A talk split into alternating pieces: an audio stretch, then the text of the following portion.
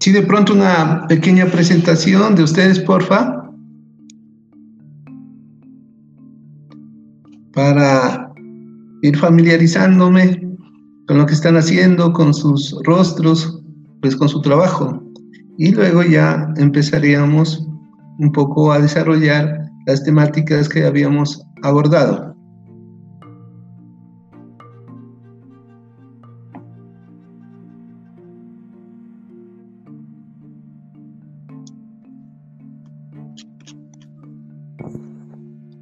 Hola Javier, muy buen día. Eh, Hola Alex. Alex de Popayán. ¿Qué tal? Por acá nos estamos. Bien, bien. Bien, bien. Haciendo la tarea. Sí, me habían comentado que estabas por acá. Me mucho. Sí, aquí estamos haciendo la tarea con una esta buena propuesta de maestría que sacó John. Entonces, voy a intentar sacar un, un documental expandido alrededor de un trabajo muy personal con la exhumación de los, del cadáver de mi padre. Entonces estoy trabajando sobre esta base. Ya. Eh, Alex, ¿qué línea de, de, arte es esa? ¿Audiovisual? Sí, sería audiovisual y en el documental expandido, pues la idea es que no solo el producto documental, sino que hayan otra serie de, de, elementos que complementen el relato, quizá a partir de, instalaciones, de exposiciones, compartir quizá eh, parte del archivo fotográfico o del archivo eh, en audio de, mi papá, que la idea es eh, a partir del estudio de los huesos, muy desde la antropología forense, conocer la historia de vida, que es la historia de vida de una migración de la migración como un eh, desplazado en lo que fue la colonización antioqueña. Entonces, quise, quise salirme un poco del, del, esquema de, del, del, cine netamente, eh, aunque sí, pues digamos que el producto inicial sería el documental, pero pensar eh, otras expresiones a partir del documental expandido. Entonces estoy trabajando en eso y, y queriendo aprender más de otras expresiones estéticas. Ah, muy bien. ¿Qué, qué referentes estás tocando? Eh, a, nivel de, a, nivel documental, eh, hay un trabajo de invento alrededor de la muerte de Nicolás Rey. Está eh, Alan Berliner, que hace muchos trabajos alrededor de la, del archivo familiar también eh, pues sobre todo los trabajos de, autorretrato documental eh, dentro de toda esa línea y, pues a nivel de, pues como de, concepto mm, es también con el trasfondo del antiedipo, ¿no? Romper precisamente esa, esa relación de la, de la figura edípica en el torno pues a la relación padre-hijo, pero también como que todo este proceso sea también el, el modo de, de presentarle a mi hijo eh, a, mi papá. Entonces, eh, ahí apareció. Entonces, eh, entonces más como desde esa línea, pero pues no, no quedándose en el análisis del familiarismo, sino como un modo de, de poder expandirse hacia otras expresiones y analizar ese contexto político de lo que es también la huella que queda en los huesos precisamente de quien vivió como todo ese proceso de lo que fue la, la violencia de mitad de siglo en Colombia. Ah, muy bien, muy, muy interesante. Ahí me están surgiendo algunas ideas. Vale, Andrés, pues por el tiempo vamos a ir continuando. ya estoy anotando, ya estoy anotando acá. ¿Quién quiere continuar?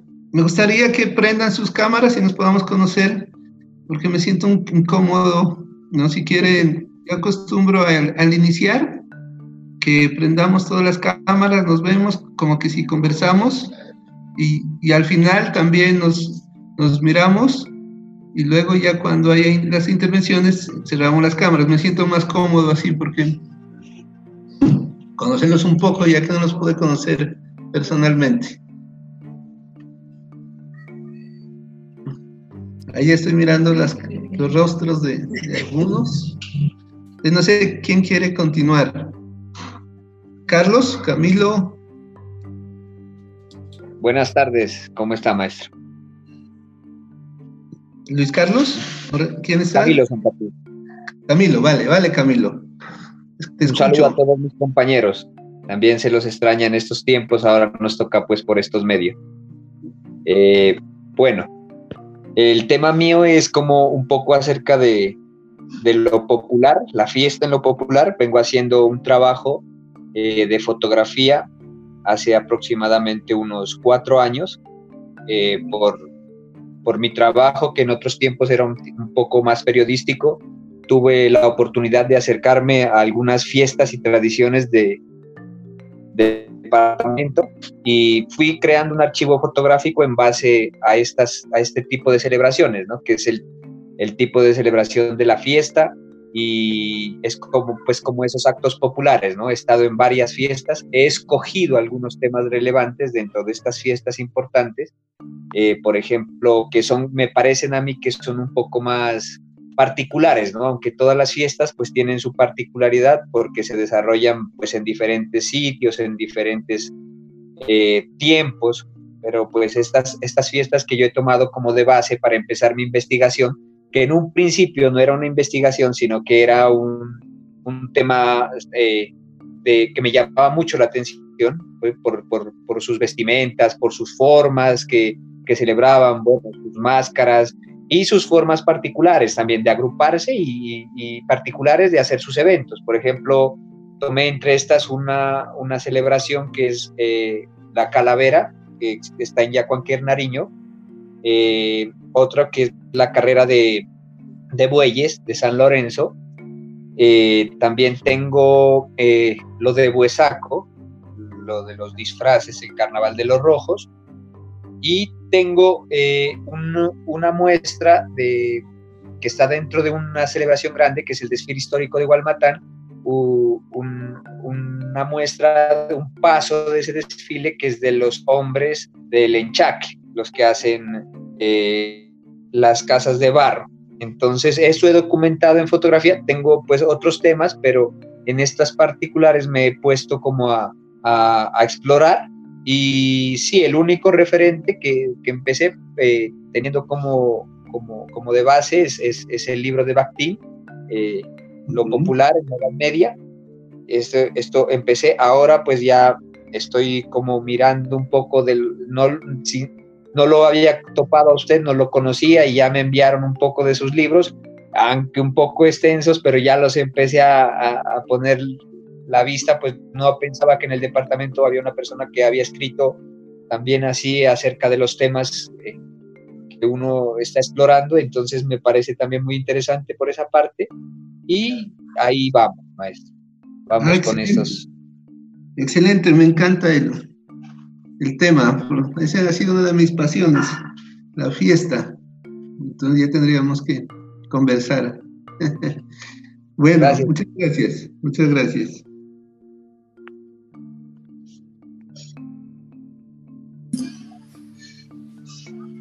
Buenas tardes, maestro.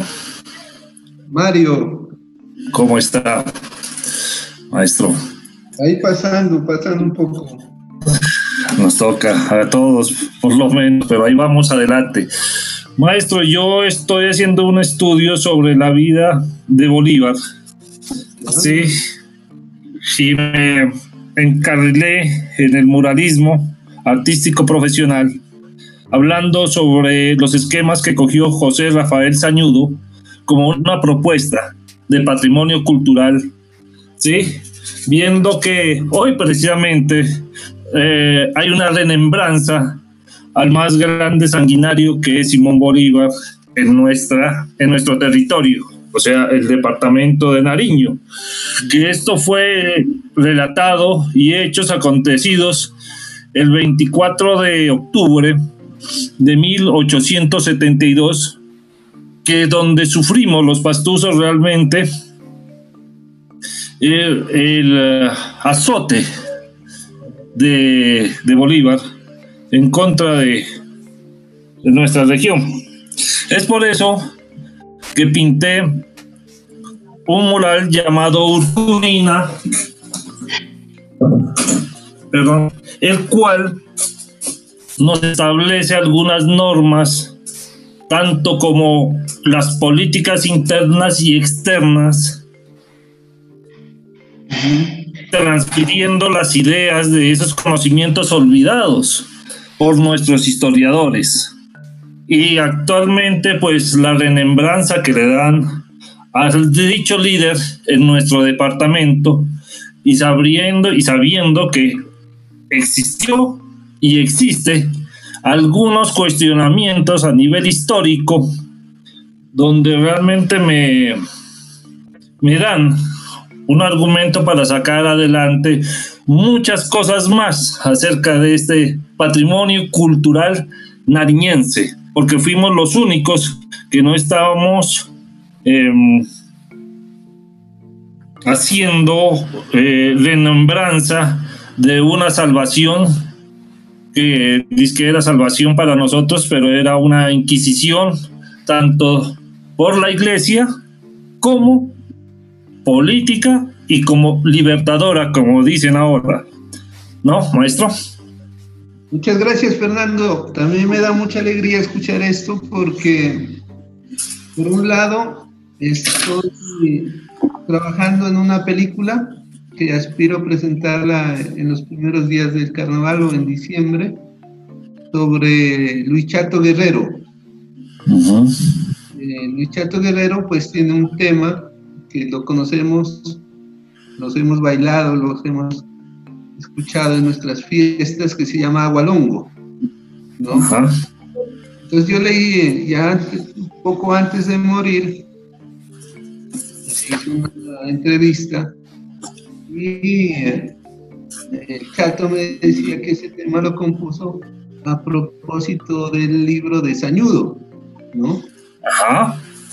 Entonces, por un lado, pues me interesa mucho conocer ese mural eh, que tú has hecho, ¿no?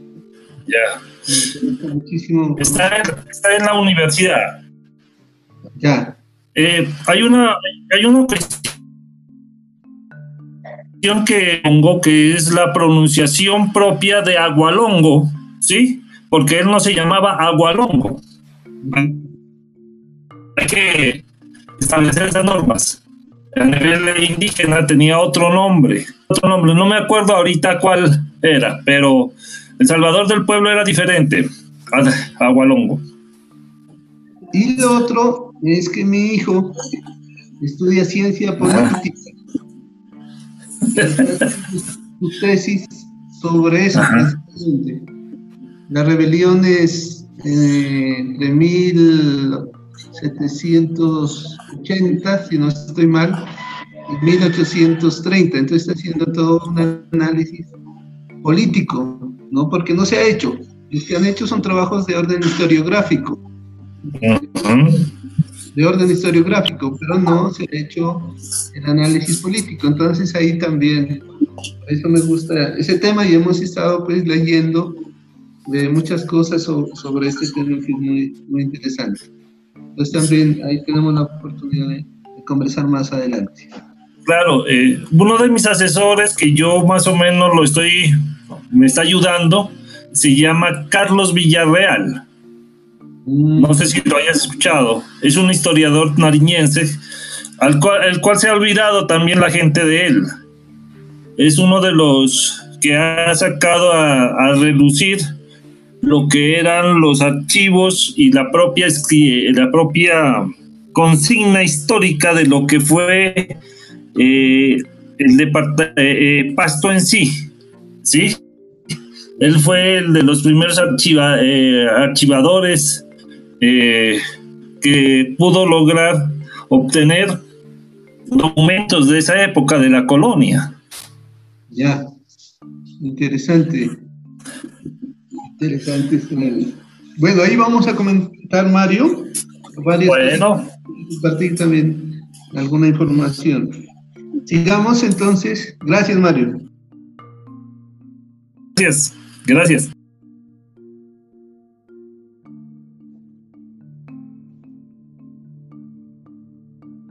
Buenas tardes. Buenas tardes. Eh, bueno, mi nombre es Jenny, soy de Zipaquirá, Cundinamarca. ¿Tienes tu cámara, Jenny, que no te, te veo? Señor. No te miro. Sí, ya. Ahí está. Ya. Ah, entonces, eh, decía que soy de Zipaquirá, Cundinamarca, y no viajé esta vez a Pasto, que me hubiese gustado. Mm, viajecito de 22 horas. Bueno. Mi, mi proyecto es, eh, quiero hacer una, como una aproximación a una estrategia pedagógica para llevar el performance a la escuela, no como una clase de educación artística, sino como una estrategia, digamos, transversal para emplear el cuerpo y el movimiento para el desarrollo del pensamiento crítico y del conocimiento en el aula. Mm, esto es básicamente por la, la experiencia docente que he tenido de varios años, eh, en donde he notado que el, el, cuerpo queda casi como en un segundo plano. Yo hago teatro y, y danza, entonces eh, encuentro que hay muchas, muchas debilidades y, y en este momento especialmente mm, me preocupa mucho más porque pues los cuerpos están encerrados y, y ahí pensando un poco en lo que veíamos eh, la semana pasada con Mario, eh, cómo me, me, lleva mucho a pensar cómo va a ser el encuentro de estos niños en algún momento, eh, cómo va a ser el, el, momento, digamos, ritual, si va a ocurrir, cómo va a ser ese encuentro eh, y cómo desde el performance puede generar otros, otras posibilidades de aprendizaje. Es como por ahí. He tenido como algunos eh, referentes también sobre pedagogía Waldorf. Eh, y pues diferentes eh, textos mm, sobre cuerpo y sobre performance, y pues en realidad no hay mucho escrito de respecto al performance en el aula. Eh, se hacen algunos acercamientos, eh, hay algunas unas tesis donde se aplica, pero específicamente en clases de humanidades o en algunos temas específicos de la clase de educación artística, pero no en una relación ya con todas las asignaturas y partiendo del, del cuerpo, básicamente. Muy interesante. Este, me interesa mucho también este tema por el, la parte de educación. Ahí ya luego te compartiré algunas propuestas que conozco, algunas experiencias sobre este tema, Jenny. Muy interesantes. Muchas gracias. gracias.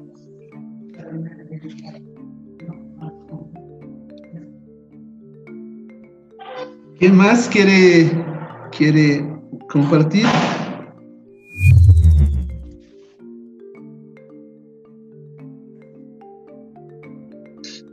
Buenas tardes.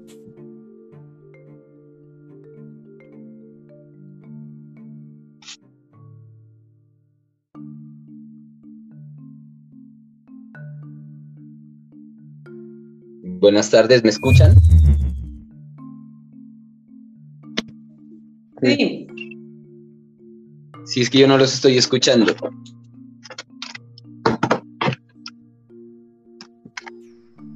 ¿Ahí nos escuchas? Ahí ya. Algo, pero ya. Ya, ya. Te escuchamos, te escuchamos. Listo. Eh, buenas tardes, eh, me presento, mi nombre es Jaime Salazar y eh, como eh, camino investigativo eh, en esta maestría y desde la parte también de creación, eh, pues mi propuesta es escribir un poemario de ficción, ¿sí?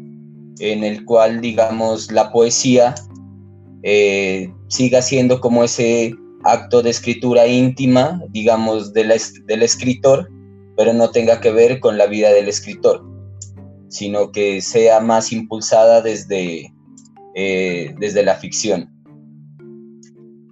Eso por una parte. Por otra parte, eh, dentro de lo que quiero hacer como el proceso investigativo desde un marco teórico, por así decirlo, es ver la escritura como, como un acto de magia, ¿sí? Entonces, hay un, hay un escritor inglés que me gusta mucho, es un escritor de cómics que se llama Alan Moore, y él propone que el escritor es, es un mago, es un hechicero, en el sentido en que no solo por, digamos, el poder de la palabra y lo que la palabra puede convocar, sino el hecho, digamos, como alquímico o de laboratorio, de experimentación que uno asume con la creación literaria. Y eso le cuento desde, desde mi parte. Ah, muy, muy interesante. Eh, Jaime. Sí. También se me ocurren algunas ideas que ya luego te comento. Eso, Dios le pague. Todo lo que me pueda compartir, bienvenido. Pues muy interesantes todos los trabajos que estoy escuchando. Sigamos, me motiva mucho y me ayuda mucho a, orientar el seminario. Eh, buenas tardes, profe. Hola, Ernesto. ¿Cómo está? Un gusto, un placer conocerlo, así sea a través de estas pantallas. Eh, bueno, eh, yo vengo, bueno, yo soy Ernesto Rodríguez, eh, me desempeño como realizador audiovisual eh, de la unidad de televisión de la Universidad de Nariño y los productos pues o contenidos audiovisuales que realizo mmm, tienen una difusión, difusión o una articulación como contenidos en un canal local que se llama Telepasto y a nivel nacional en el canal Zoom Universitario. Eh, pues la inquietud y como la intención de investigación se basa un poco en la experiencia personal a través de las producciones audiovisuales realizadas, ¿no? Un poco de pronto en esas experiencias no tan satisfactorias del hecho de pertenecer eh, a este campo, ¿no? Entonces manejo un, un cierto, eh, pues es una cantidad más bien de archivo audiovisual, donde de repente, desde, o desde el cual yo voy a intentar hacer en este trabajo es encontrar esas fisuras, ¿no? De las narraciones audiovisuales convencionales, ¿no? Tratar de transgredir eh, el testimonio lineal, eh, la imagen de apoyo que pasa por, por la edición y por toda una parafernaria, ¿no? Que de alguna manera es hecho de ser realizador audiovisual o, o no sé, ¿no? Pues que ahora le, le denominan filmmaker, lo hace pasar uno por diferentes eh, roles, ¿no? De la producción como tal, ¿no? Y encuentra ciertos artificios y ciertas maneras que llevan a unas narraciones particulares y equívocas, ¿no? Eh, que de repente no, no, no, cuentan la verdad, ¿no? Entonces es como meterme un poco con las, con las formas de representación ya hechas de repente desde mi trabajo y, tratar de, desconfigurarlas e intentar encontrar en, la imagen de archivo, en los sonidos de archivo, eh, no la verdad total, sino algunos fragmentos de verdad, ¿no? Entonces, pues creo que parte desde ahí, desde un cuestionamiento personal, y en eso he venido trabajando. Es un poco complicado porque de alguna manera, pues, mi forma de vida o de subsistencia en el mundo eh, se basa en el trabajo que yo desarrollo, ¿no? Desde la Universidad de Nariño, ¿no? Entonces trato de, de, encontrar una mediación a lo que es el trabajo diario y lo que son las necesidades de, exploración y de experimentación. En ese orden de ideas he estado siguiendo ya así como a nivel muy, muy visual y de contenido a, a un, un, ¿cómo se le puede llamar? alguien que hace, practica el video desde lo artístico, que es Tony Osler eh, también un español que me llama mucho y al cual Alex me, ha ayudado a acercarme un poco más, que es Leon Siminiani. Eh, me gusta mucho también el trabajo de experimentación que realiza, se me escapa el nombre en este momento, un venezolano, Duque. Mm, no sé si me escapa el nombre en este momento. Eh, también a nivel, porque practico también la animación a nivel de motion graphics y 2D, Chris Lander, el canadiense, eh, de cómo él no transfigura las maneras de la entrevista y del testimonio y obviamente las formas, ¿no? Desde, puede ser un poco desde lo dionisiaco, ¿no? Eh, obviamente a nivel local nacional me gusta mucho el trabajo Alejandro Restrepo y de Luis Muñoz, que hacen a través de la imagen. Y pues he estado como tratando de meterme y entender un poco ¿no? Eh, los conceptos que maneja Didi Huberman a, a, través de la imagen, ¿no? Así como en términos generales, eh, esa es como la intención, ¿no? Que no sé si al final he venido experimentando desde la realización y no sé si al final termina siendo lo mismo, ¿no? Que venía haciendo cuando inicié la maestría. Eso es maestro. Esa es ah, como gracias. la, intención. Muy interesante me parece esta la propuesta de rupturar las formas convencionales de narrativa audiovisual.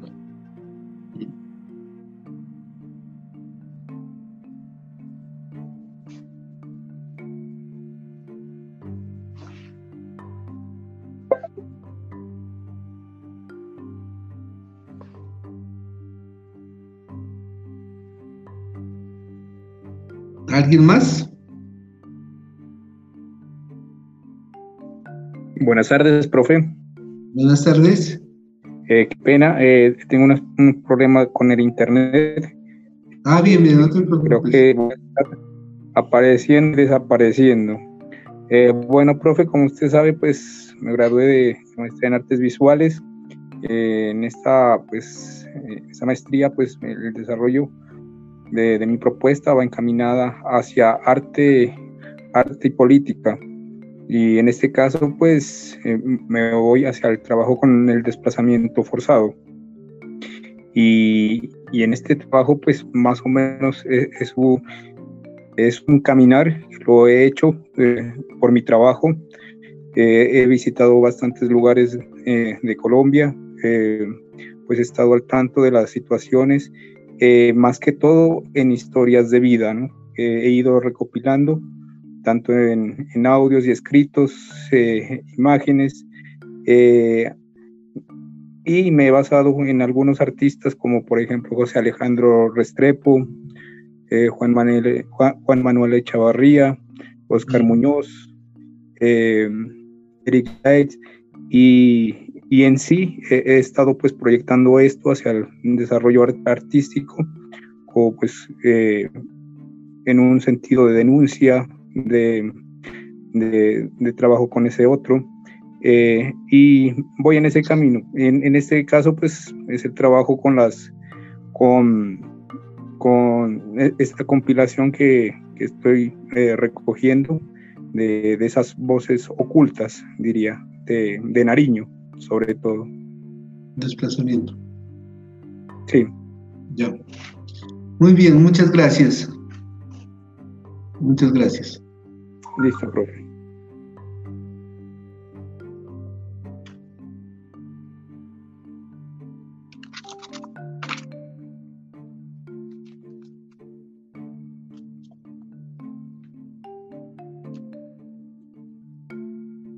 ¿Alguien más?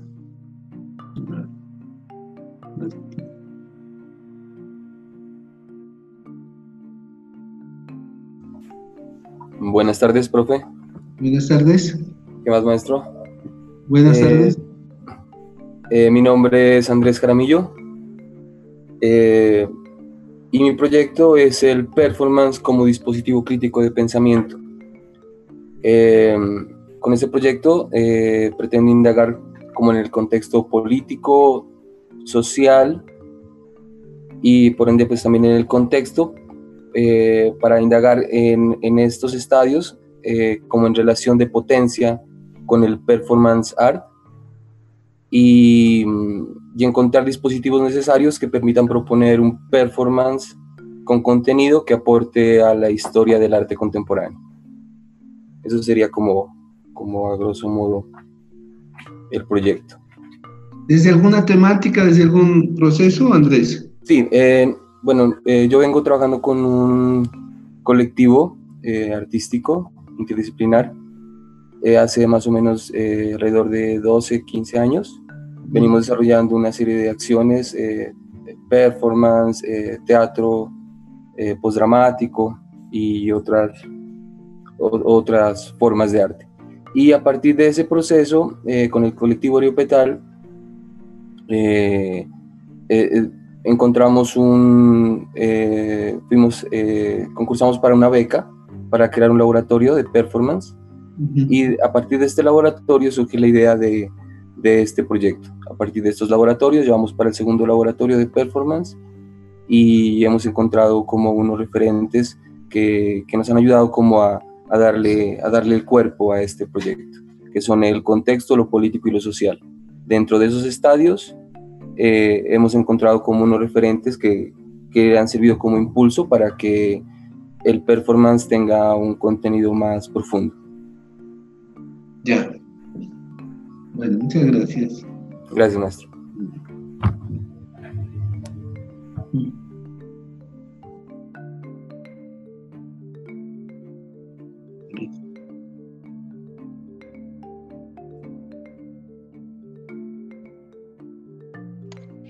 Hola, buenas tardes. Buenas tardes. Eh, ¿Cómo está, profe? Mi nombre es Marta Costa.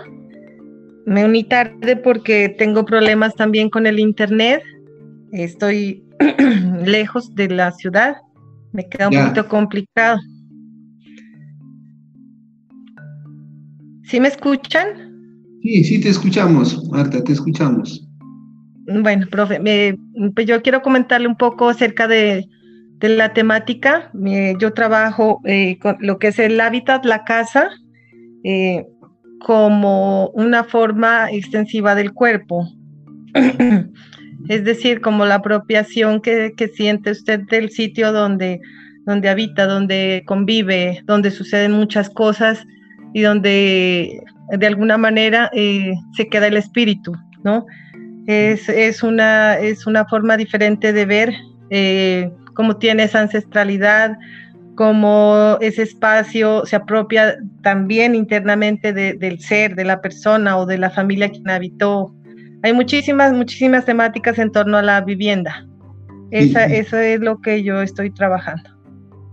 Mm, muy interesante, me interesa mucho el tema, me ha interesado mucho el tema de la, de la casa, de la vivienda.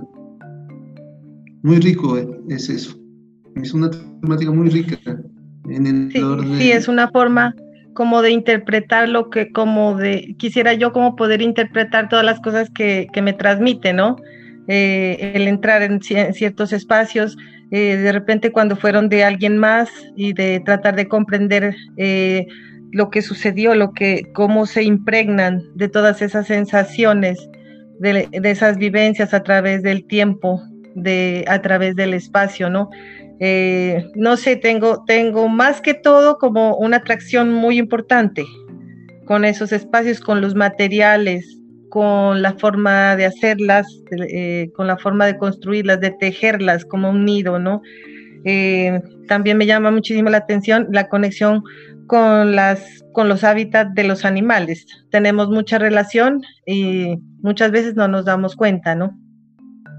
Eh, todas esas cosas son las, las temáticas.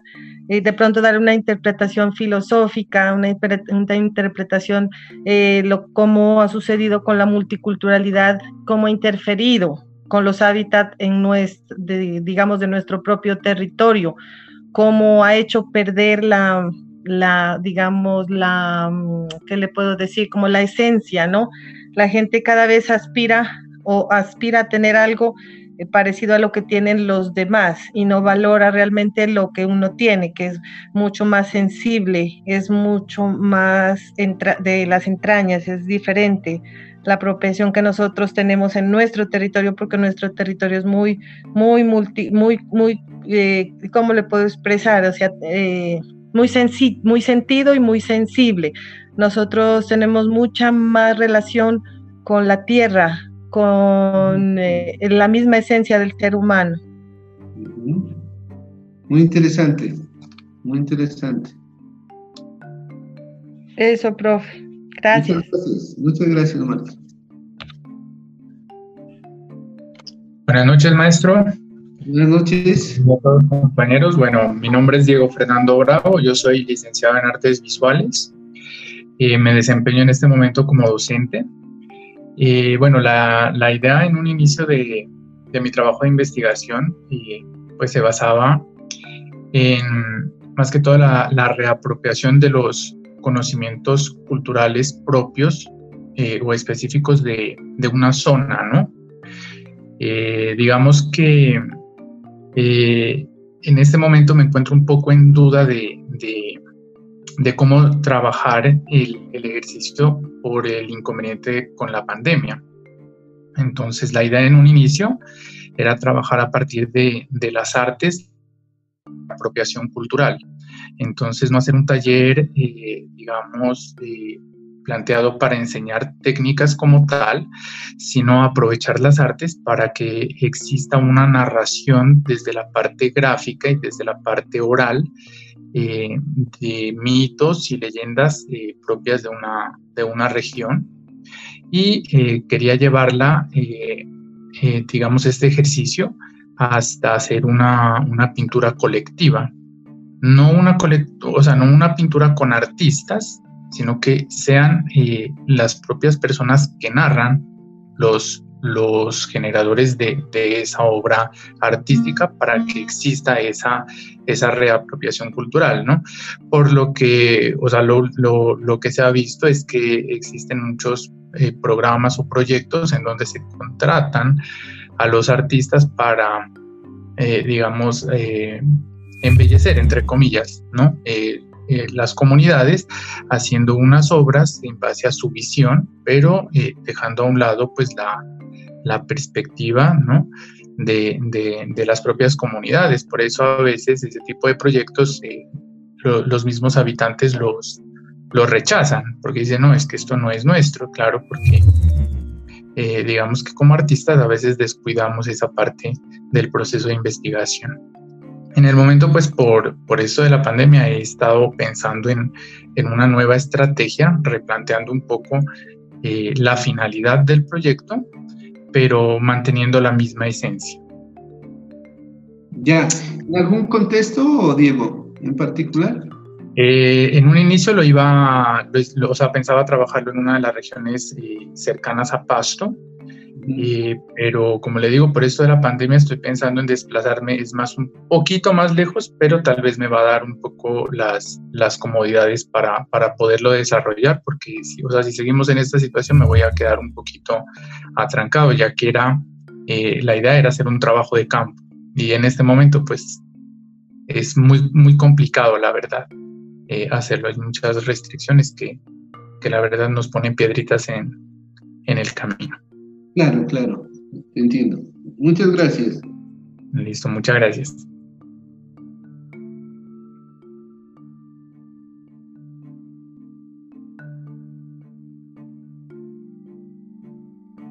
No sé si falta alguien o están todos ya.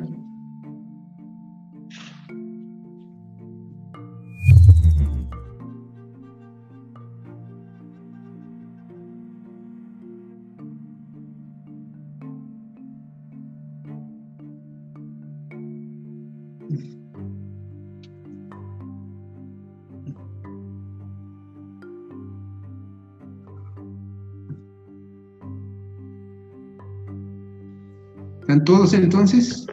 Buenas tardes. Buenas tardes. Mi nombre es Carolina, profe, mucho gusto en conocerlo. Estoy tratando de, activar la cámara, pero tengo problemas como con la conexión. Eh, y bueno, ya creo que es por acá. Y bueno, mi trabajo tiene que ver eh, pues la investigación de, la mujer, eh, del cuerpo femenino y de la sangre menstrual, la significación eh, de la sangre menstrual. Eh, yo soy artista visual, entonces mi proyecto pues está encaminado en ese campo. Y bueno, yo hago, sí, una, ¿cómo decirlo? Hago pues vinculo mi sangre menstrual en mi trabajo plástico, en mi obra. Entonces, a partir de allí surge como el deseo de, investigar sobre, sobre el cuerpo, sobre la conexión con la naturaleza, sobre la significación, sobre esa concepción en la sociedad de lo que es la sangre y ahora estoy como tratando de, generar como un diálogo eh, con con la significación de la sangre de la violencia, ¿no? Como nosotros estamos acostumbrados y como muy familiarizados con la idea, el concepto de sangre eh, desde la violencia y eh, cómo desconocemos o, no, si no reconocemos eh, la sangre menstrual como, pues, esencia sagrada y como pues la vida misma. Entonces, eh, esa es mi, propuesta. Eh, todavía siento que hay muchas cosas que tengo que madurar. Eh, yo entré con un proyecto, pero ahorita ese proyecto se está transformando y este tiempo también de pandemia me ha dado pie como para reflexionar sobre otras cosas y, y como ir transformando, cambiando y vinculando, sacando otras, entonces todavía me encuentro como en esa búsqueda, pero pues eh, básicamente es eso. Muy interesante. Eh, cuando hice algún trabajo sobre los tejidos en la comunidad Kamsa, abordé el tema de lo menstrual. Eh, no he publicado, pero sí recuerdo alguna bibliografía y lo que escribí. Es bastante interesante, ¿no? En el mundo andino y en el mundo amazónica el tema de la sangre es todo un mundo, ¿no? Que es interesante explorar. Está conectado, ¿no? Con todo. Entonces te puedo compartir algunas, algunas ideas posteriormente. Claro que sí, muchas gracias. Espero, por favor, me pueda compartir sobre su trabajo. Muy interesante, interesante. Más que es de una mujer abordado, muy, muy interesante. Gracias, Carolina. Hasta profe, muchas gracias.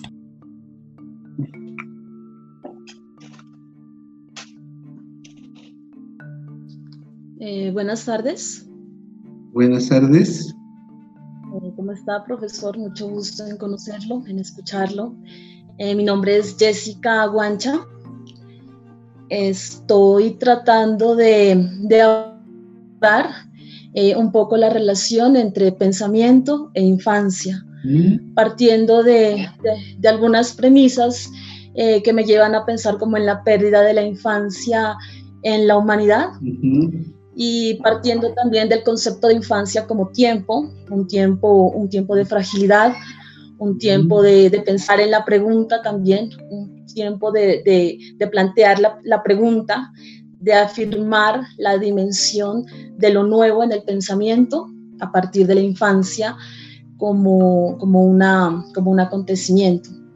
Entonces, en este sentido, pues he tratado como de resolver una pregunta que surgió en una de las clases también que, tuvimos el anterior semestre y es cómo sería ponerse a la altura de los niños o a la altura de la infancia, pensar eh, en que de alguna manera podemos encaminarnos hacia, hacia la infancia de manera personal y de manera colectiva. Mm, eh, eh, también vinculo algunos conceptos como acontecimiento, como interrupción, como pensamiento, todo también pensando, eh, también creación, eh, vinculándolo un poco con el ejercicio de, la escritura y en, coautoría. Entonces el trabajo va a partir de una, relación cercana con un niño en especial, pero también de un diálogo que se puede establecer desde algunos referentes conceptuales y de experiencias. ¿Qué formación tiene Jessica? Yo soy licenciada en Filosofía y Letras. Mm, ya, ya, ya. Hay una chica que yo coordino una maestría. Eso es todo. Y, está haciendo su tesis también sobre la infancia, ¿no? Muy interesante el trabajo de, ella, ¿no? Mm. De pronto te te podría conectar para que pudieran compartir. Es muy interesante este, este tema de, del pensar desde la infancia. Está haciendo un trabajo muy bonito también ella. Ella es psicóloga y está haciendo un trabajo interesante sobre eso. Un proyecto muy hermoso. Entonces eh, se puede trabajar muchas cosas. A ver si en adelante pues trabajamos sobre algunas cosas sobre la infancia. Bueno, profe, muchas gracias.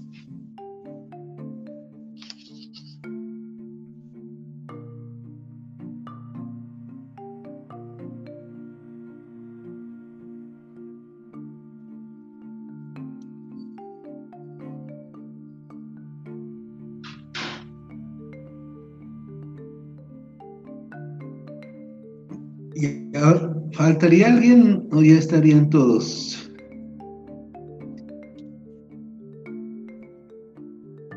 Hola, profe, ¿cómo estamos? Hola, Víctor, ¿qué tal? Mira, por esos medios.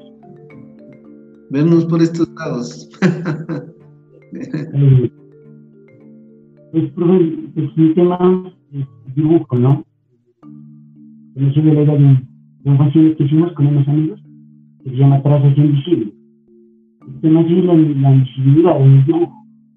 Y pues está viendo, bueno, y todo. Y pues en primer año, pues tenía pensado, si no había loca y chévere, pues era de realizar una carroza invisible. Bueno, por ese tema del carnaval, pues que participa del carnaval. Víctor, qué pena, no te escucho muy bien. Estás un poquito alejado del micrófono. ¿Me escucha ahí, profe? Ahí te escucho mejor. Eh, ¿Se me escucha así, no? Sí. Pues entonces por el apego pues de los carnavales de que he participado pues también desde mí he trabajado también. Pues he querido como el dibujo también pasarlo por ahí. Y pues estaba también diseñando pues ahora en la cuarentena unos planes con una carroza pero el proyecto sí es o sea que tiene que ser participativo sacarlo a concursar es una carroza invisible. Pero tras de esa carroza invisible esconden muchas cosas, ¿no? Bueno, no se puede ver nada, pues, y esencialmente. Trae un contenido bonito de experiencias de los artesanos, también del dibujo, que atraviesa muchas cosas de la ciudad de Itiales y Patos. Eh, el arte de lo visible, bueno, Memorias de Ciegos, otros libros también que me recomendó John y Fernando Guerrero también. Es muy buena,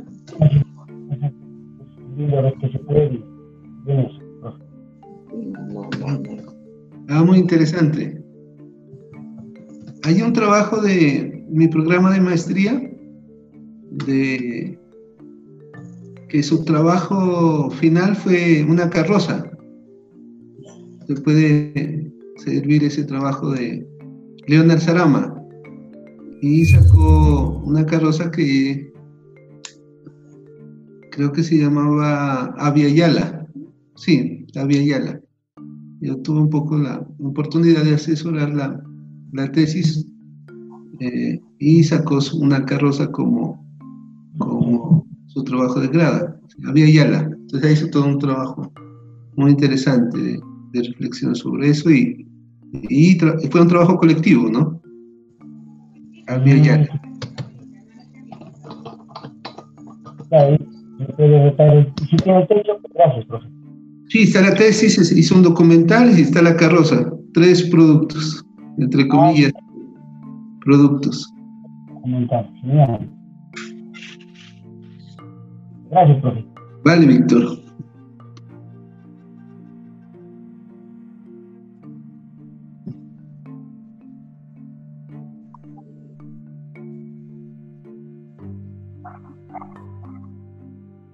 Creo que están todos ahora sí o falta alguien.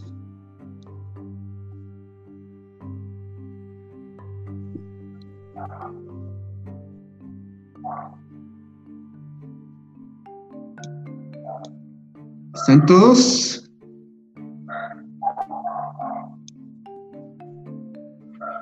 Creo que sí, profe. Ya. Bueno.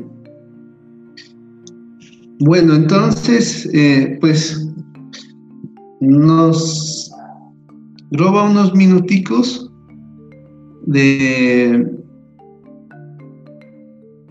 del curso, pero para mí es muy importante conocer su trabajo, conocer sus, sus rostros, escuchar sus voces, su experiencia, porque prácticamente parto pues de, de ello, ¿no?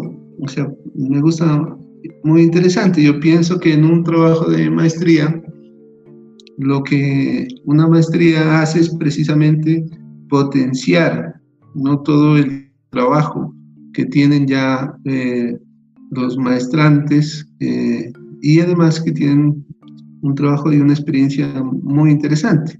Sobre todo, pues, eh, nuestros programas de maestría latinoamericanos. Una de las características es que los estudiantes tienen ya un trabajo muy, muy, muy importante. Entonces, considero que es muy importante partir de, de esa experiencia y potenciar pues eh, ese trabajo que se viene haciendo. Me parece que los trabajos eh, son muy interesantes todos y pues me interesan mucho y ya tendríamos la oportunidad de conversar más más adelante sobre cada uno de ellos. Esto me da una idea.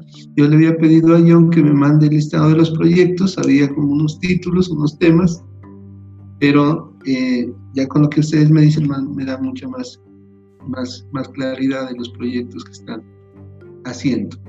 Bueno, yo me presento un poco. Maestro, perdón, buenas noches. Eh, lo que pasa es que Alejandro Guzmán me escribe por interno que tiene dañado el audio y no puede hablar. Él está ahí pendiente, pero no puede. No puede ah, bien, bien. De pronto en la próxima Gracias, se presenta Alejandro ya en su trabajo lo que está haciendo. Listo, maestro, gracias. Tiene el problema del, audio. Eh, entonces, eh, pues yo eh, soy de Nariño, soy de un pueblito que se llama Aldana, la frontera, es un pueblo fronterizo con el Ecuador. ¿Qué les digo más? De este pueblito, mis abuelas yo digo esto porque es muy importante para mí. Eh, fueron tejedoras, eh, una tejía eh, cobijas, ruanas, todo eso, una labor muy importante que ella desarrolló, y la otra de paja toquilla. Entonces yo vengo de allá, mis padres también pues de origen campesino, igualmente nos tocó salir de, pasto, a pasto por diferentes circunstancias. Y acá pues vine ya a compartir una cultura urbana, ¿no? Pero mis ancestros son más de orden indígena, campesino e indígena y ya cuando nos venimos a pasto pues nuestra cotidianidad fue un poco digamos transformada, cambiada y nos eh, introducimos ya un encuentro digamos más urbano. Entonces mi primera escuela de formación fue particularmente con mis abuelas y con mis padres, ¿no? Donde yo quizá aprendí el interés de la antropología.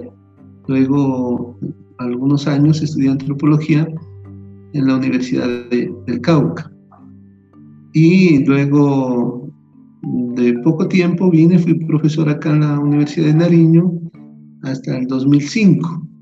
Aquí en la Universidad de Nariño me estudié una maestría que ustedes la conocen, que es una maestría también muy interesante, eh, pionera en América Latina de lo que conocemos los como estudios culturales, y esa es una maestría en etnoliteratura. Y desde 2005 gané una convocatoria en la Universidad del Cauca y actualmente soy profesor titular de la Universidad del Cauca en antropología.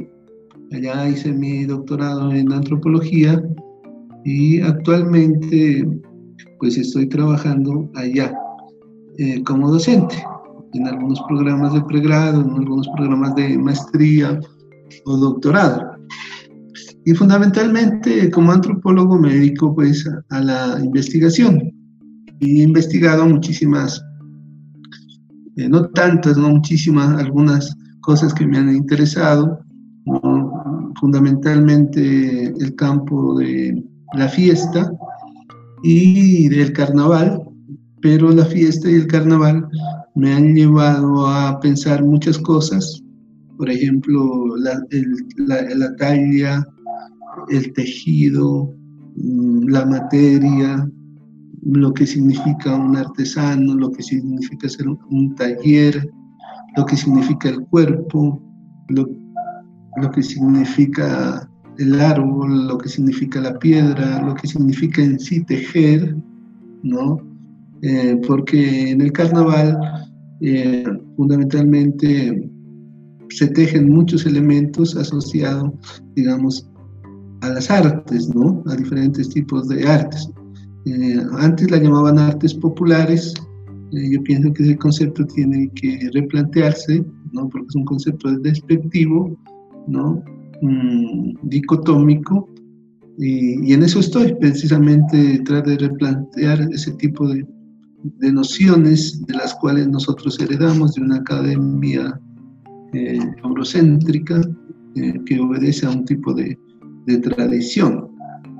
Entonces, eh, fundamentalmente me he dedicado pues a, ese tipo de artes, a las artes orales, también he trabajado fundamentalmente en varias comunidades indígenas, en la comunidad del Pacífico también con poetas negros, con decimeros, que es todo un arte también allá.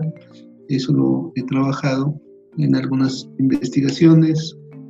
Eh, en el Cauca he desarrollado algunos, algunas investigaciones, particularmente ahora me encuentro desarrollando, ya tendré la oportunidad de, de compartirle algunas investigaciones y última investigación tiene que ver con el don, con la donación.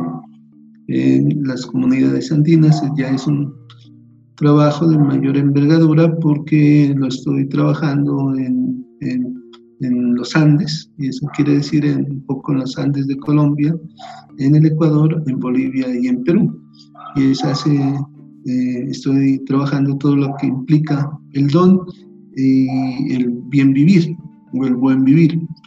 Y en esa medida, pues, eh, estamos trabajando. Me ha interesado mucho también introducirme a la educación. Soy coautor de varios programas de pregrado, de maestría y doctorado. El último doctorado en el cual trabajo y soy parte del comité de este programa es un doctorado nuevo en la Universidad del Cauca, que es un doctorado en etnobiología y estudios bioculturales. Y es la bioculturalidad, digamos, un campo en el cual estoy actualmente también trabajando.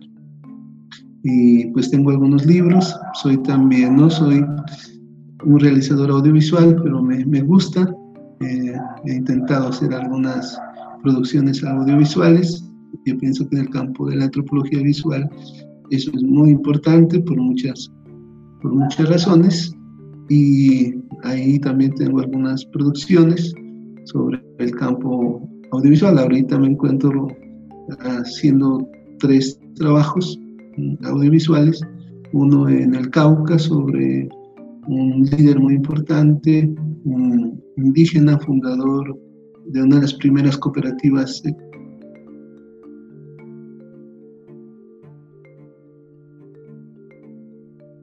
indígenas en Colombia y funda cinco años y tiene una memoria pues impresionante. Un documental que se va a llamar eh, El despertar de la madre tierra, que aspiro presentarlo este año. Un documental, como les comentaba, sobre el Luchato Guerrero, eh, que fundamentalmente todos los aportes musicales que hace este compositor pastuso al legado al patrimonio musical en Colombia Estoy trabajando también en ese documental y uno que eh, estamos editando en Perú sobre las rondas campesinas. Las rondas campesinas son una forma de organización comunitaria que surgió en los años 70 en contra del Estado, en contra de los ladrones, en contra de las multinacionales y a todo eso lo que le llaman las injusticias. Entonces también estamos trabajando, digamos, en, ese, en esa parte de eh, la elaboración de un documental. Entonces, digamos, el tema audiovisual, el tema estético, el tema de las artes, ha sido para mí muy importante en relación con mi formación antropológica. Y como les digo, que deviene fundamentalmente de mis, mis abuelas y de, y de mis padres. Aspiro también a mi madre todavía sabe tejer, aspiro a, a, a, poder aprender un poco de, este arte del tejido, muy, muy complejo y muy interesante. Entonces, eh, lo que yo propongo en el curso, ¿no? Es más una conversación. Yo he propuesto algunas temáticas, ¿no? Que se los mandé en el programa, pero yo quisiera más hacer una conversación con ustedes de compartir eh, compartir eh, la experiencia y desde un hacer, plantear una mirada crítica de eh, las políticas culturales. Así que el curso tendría un, tres componentes, digamos al menos, un componente más eh, teórico que lo podríamos desarrollar entre hoy y mañana, un poco, luego vendrían eh, unas experiencias más de orden etnográfico. Y un tercer elemento eh, tendría que ver con ya sus propuestas a través de diálogos. Entonces lo que se ha propuesto fundamentalmente es hacer una, una, una conversación entonces, para, para el día de hoy tendríamos algo que hemos titulado Políticas Culturales y Matrices de, Matrices de Creación, a partir de un libro que publicamos un colectivo que se llama Patrimonio Cultural en Tiempos Globales. Fundamentalmente eh, el texto de eh, José Luis Grosso, que es un, prólogo que él hace a este, este libro. Entonces me gustaría eh, conversar un poco de lo que está pasando con la, la cultura, ¿no? Y qué está pasando con las matrices que José Luis llama matrices de creación, que en ese libro lo retomamos, ¿no? Entonces, por un lado están las políticas culturales y por el otro están las matrices de creación. Entonces hablaremos un poco de esa parte. Eh, voy a hacer entonces una introducción a lo que está pasando como desde una perspectiva antropológica.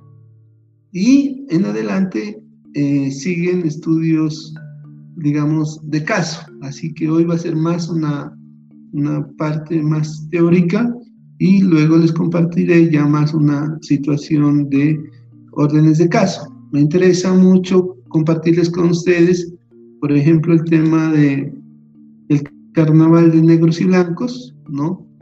A partir de, de,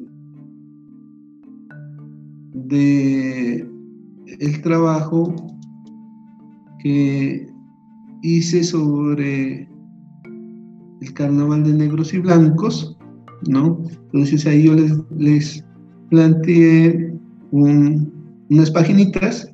Yo pienso que según lo que me han comentado pueden ayudar a, reflexionar algunos aspectos sobre eh, eso. Y la tercera parte tendría que ver ya con lo que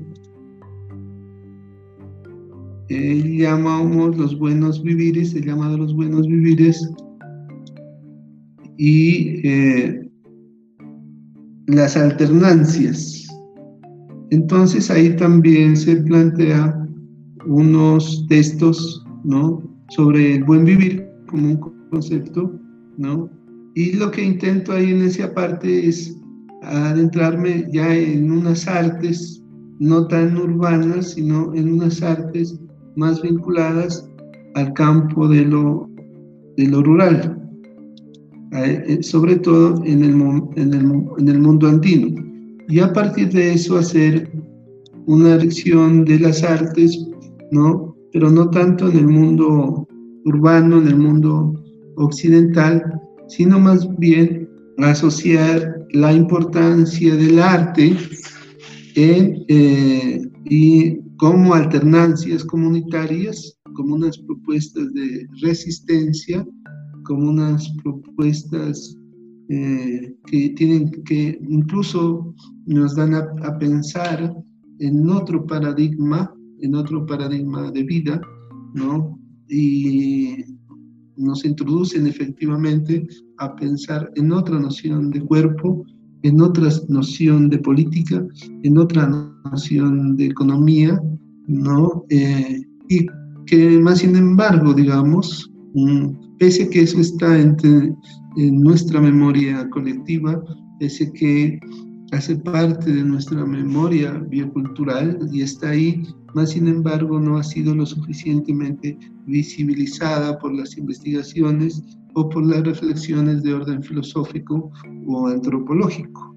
Entonces me centro en, digamos, en estas artes que podríamos llamar artes bioculturales, artes del buen vivir, ¿no? Y trabajaremos fundamentalmente dos textos, eh, uno de Javier Medina, que es eh, la comprensión de la buena vida, suma camaña, ¿no? Hay unas paginitas de él que me parece que son muy importantes, que las conozcamos, las discutamos y posteriormente un trabajo de, que escribimos con el profesor Erinaldi Gómez sobre el carnaval en Chigundoy, el que le stringí o de Exnate, porque como miraron o lo van a poder leer, ahí hay muchos elementos atañen, digamos, a estas artes que podríamos llamar a las artes del buen vivir o las artes bioculturales, ¿no?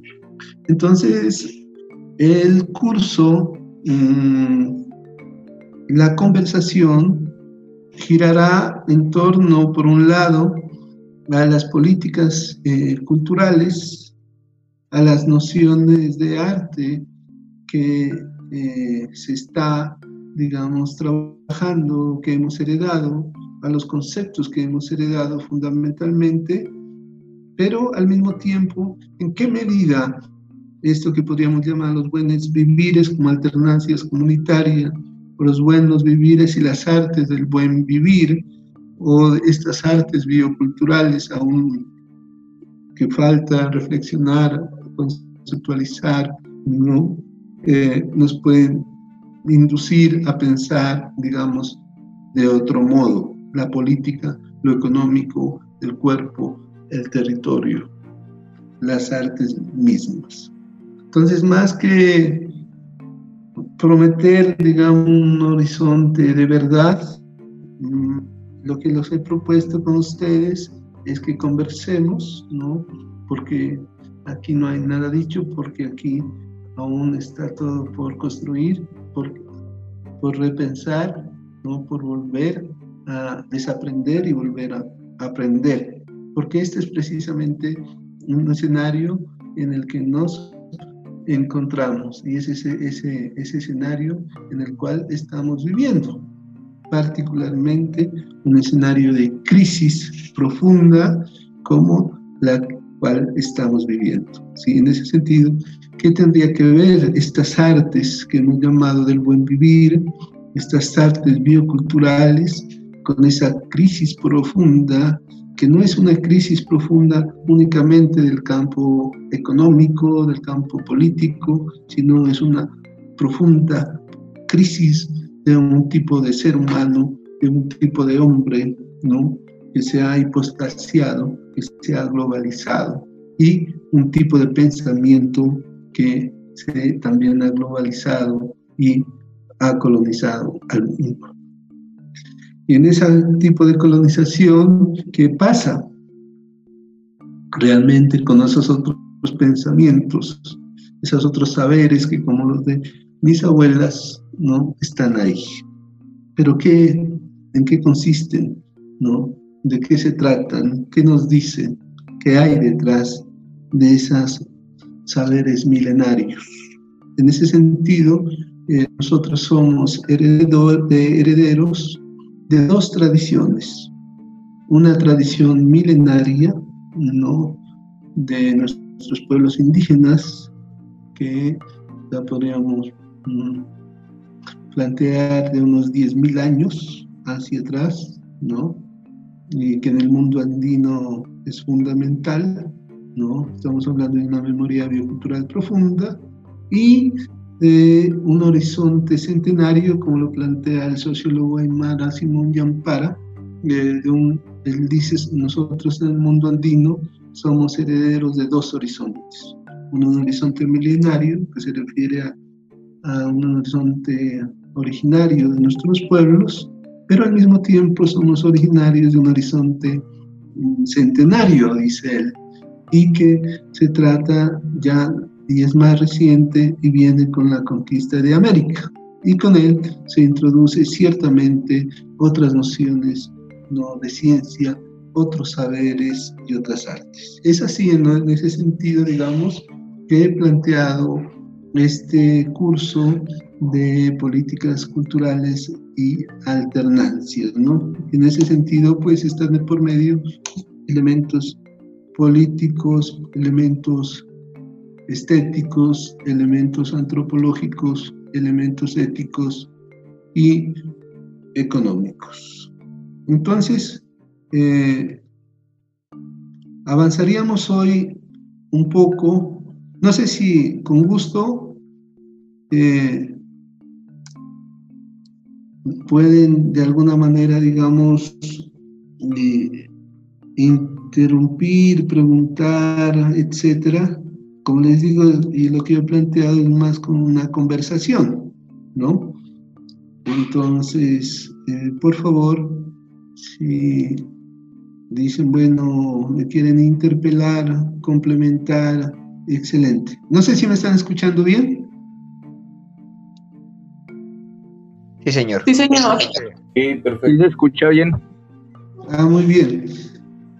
Bueno, entonces, eh, una primera discusión. Eh, yo quisiera, antes de continuar, eh, que lo que estoy diciendo, por favor, lo vayan articulando a sus trabajos de, a sus trabajos de grado, pero no únicamente a sus trabajos de grado, sino a su vida y particularmente a, su trabajo, a lo que están haciendo, a sus contextos, ¿no? ¿No? Eh, eso es un poco lo que se intenta, porque todo lo que está haciendo acá, todo lo que se va a plantear acá, no es una abstracción, sino realmente está cruzando nuestra experiencia. Bien, entonces, un primer elemento que quisiera eh, que discutamos es el concepto de cultura, ¿no? Que tiene, porque el curso es eh, de políticas culturales, ¿no? Entonces, eh, muy general, hoy el concepto, lo primero que quiero señalar es que el concepto de cultura en este momento es un concepto mm, que está repensándose, como todos los conceptos que eh, hemos heredado del siglo XIX. Mm, hoy es muy interesante este escenario porque vivimos, yo lo sintetizo como en tres cosas. Hoy ah, eh, eh, vivimos una crisis civilizatoria profunda.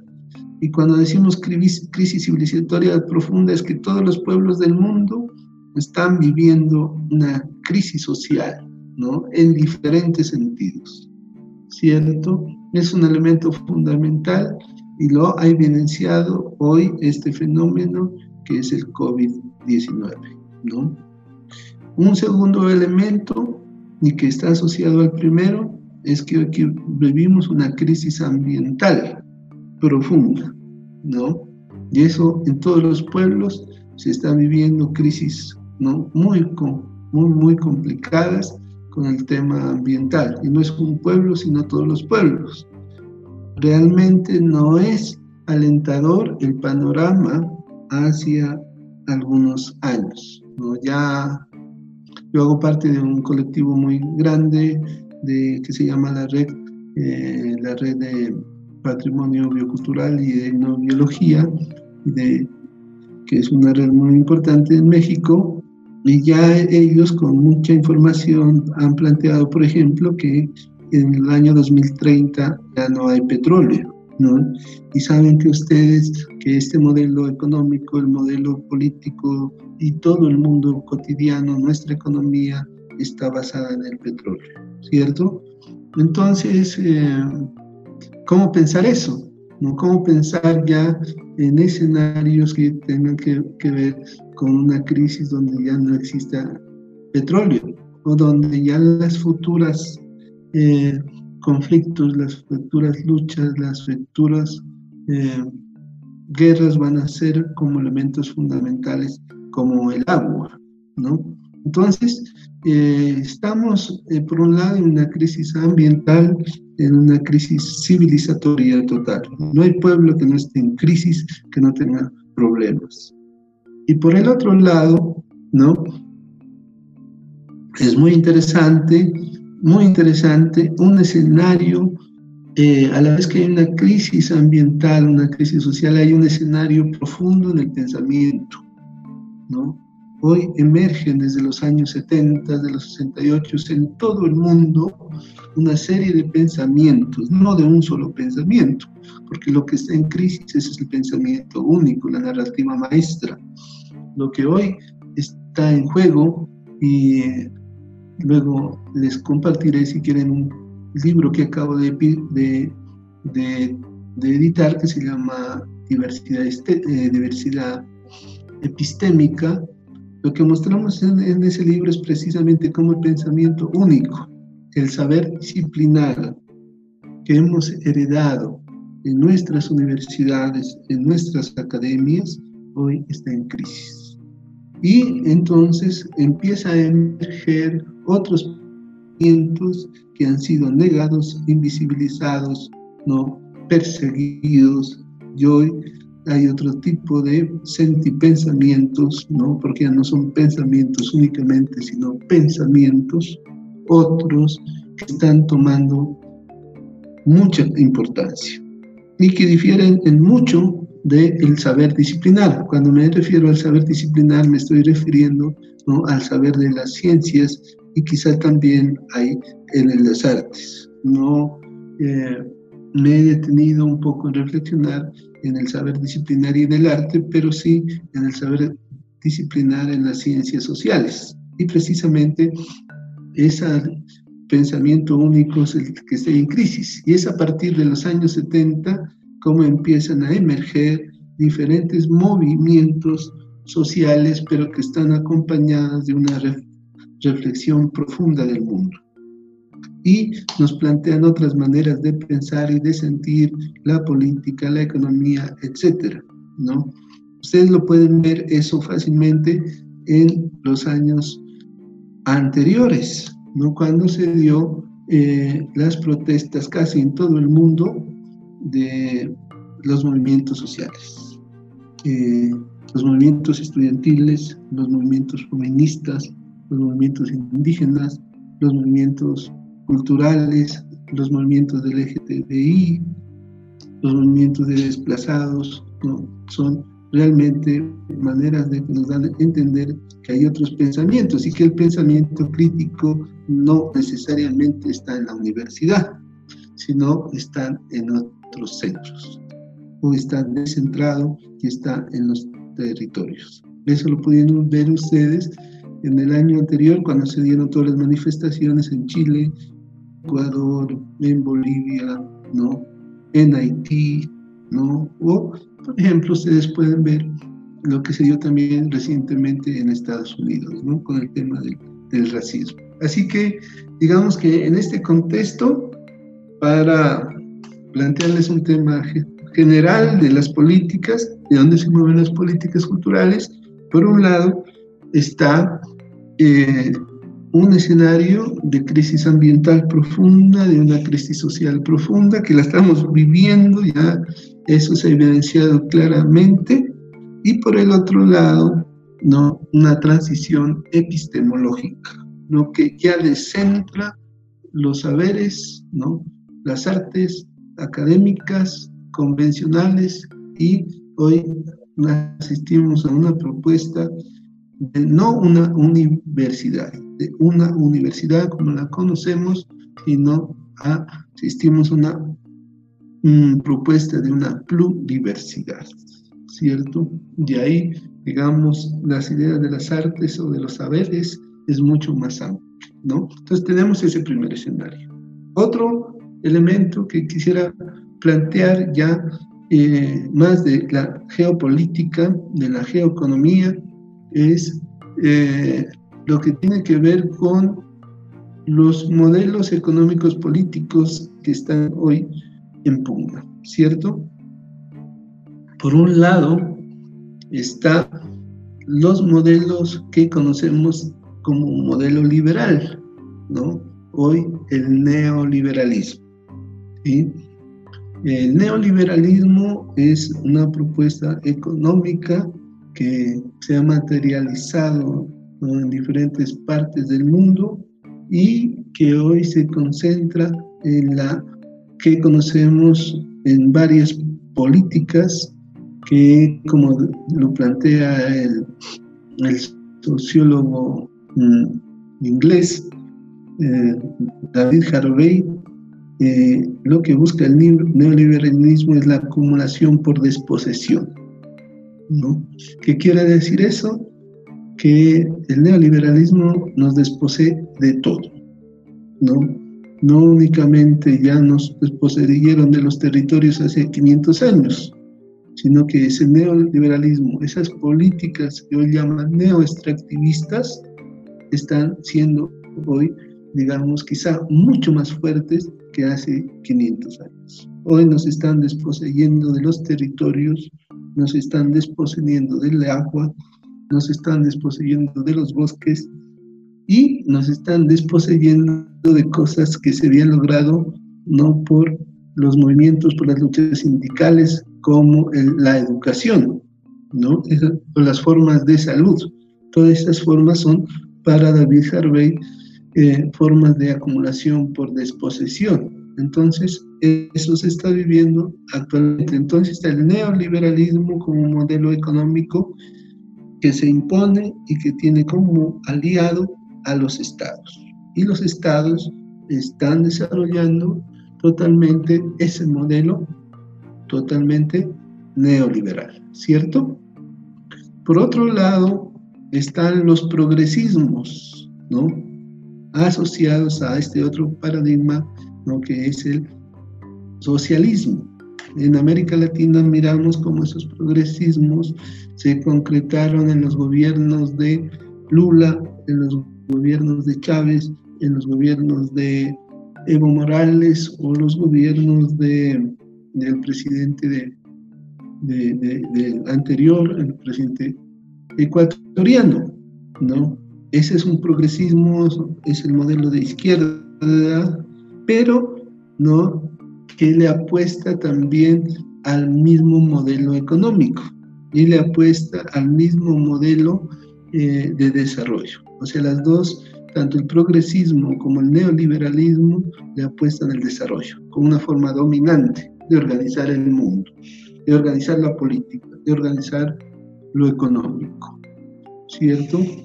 De organizar absolutamente todo. Entonces, eh, tanto el neoliberalismo como el progresismo, tanto derecha como izquierda, tienen una apuesta fundamental.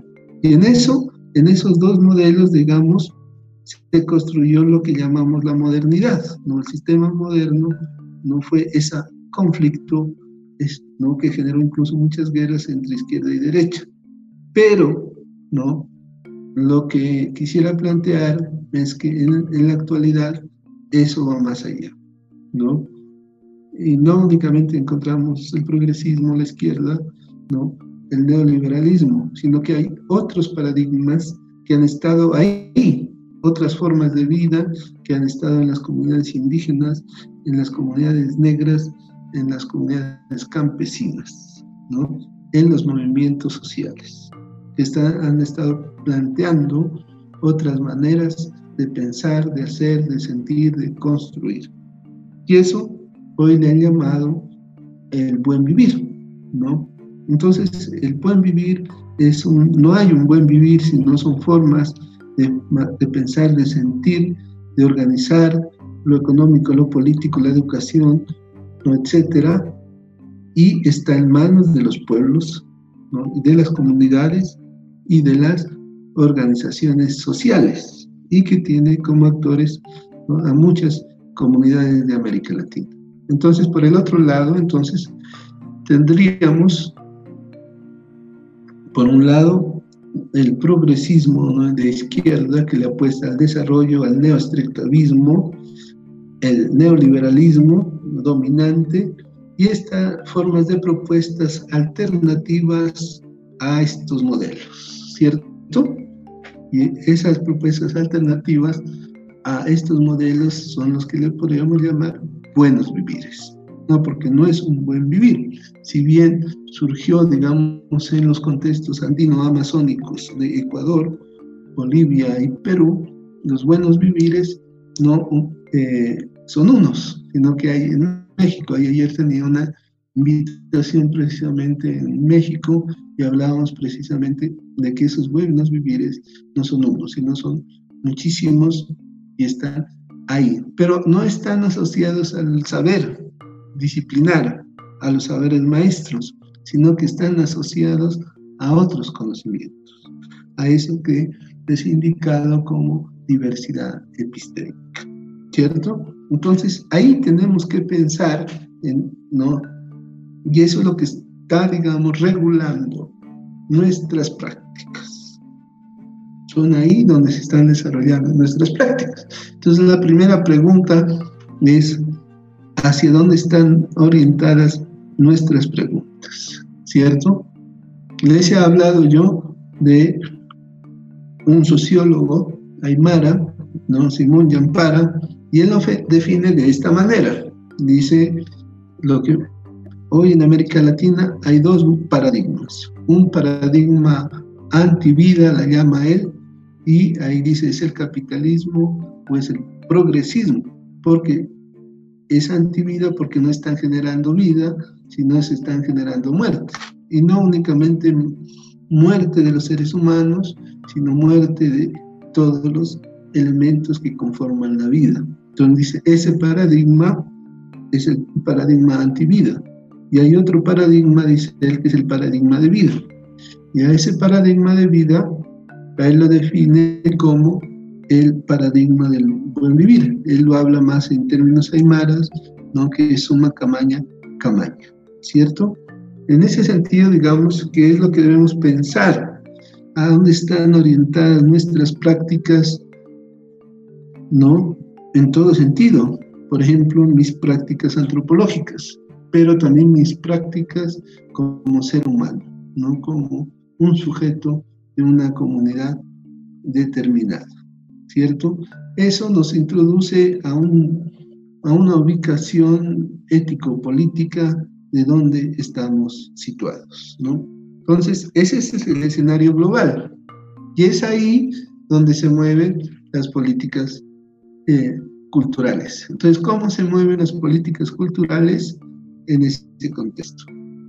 Esa es una primera, digamos, introducción de lo que les quisiera plantear. No sé si eh, he sido claro o quisieran complementar, hacer preguntas sobre esta primera premisa.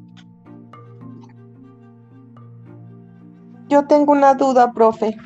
Sí es con referencia pues al buen vivir, a los, digamos, a los asentamientos o a los tipos de indígenas que, viven en nuestra región, ¿no?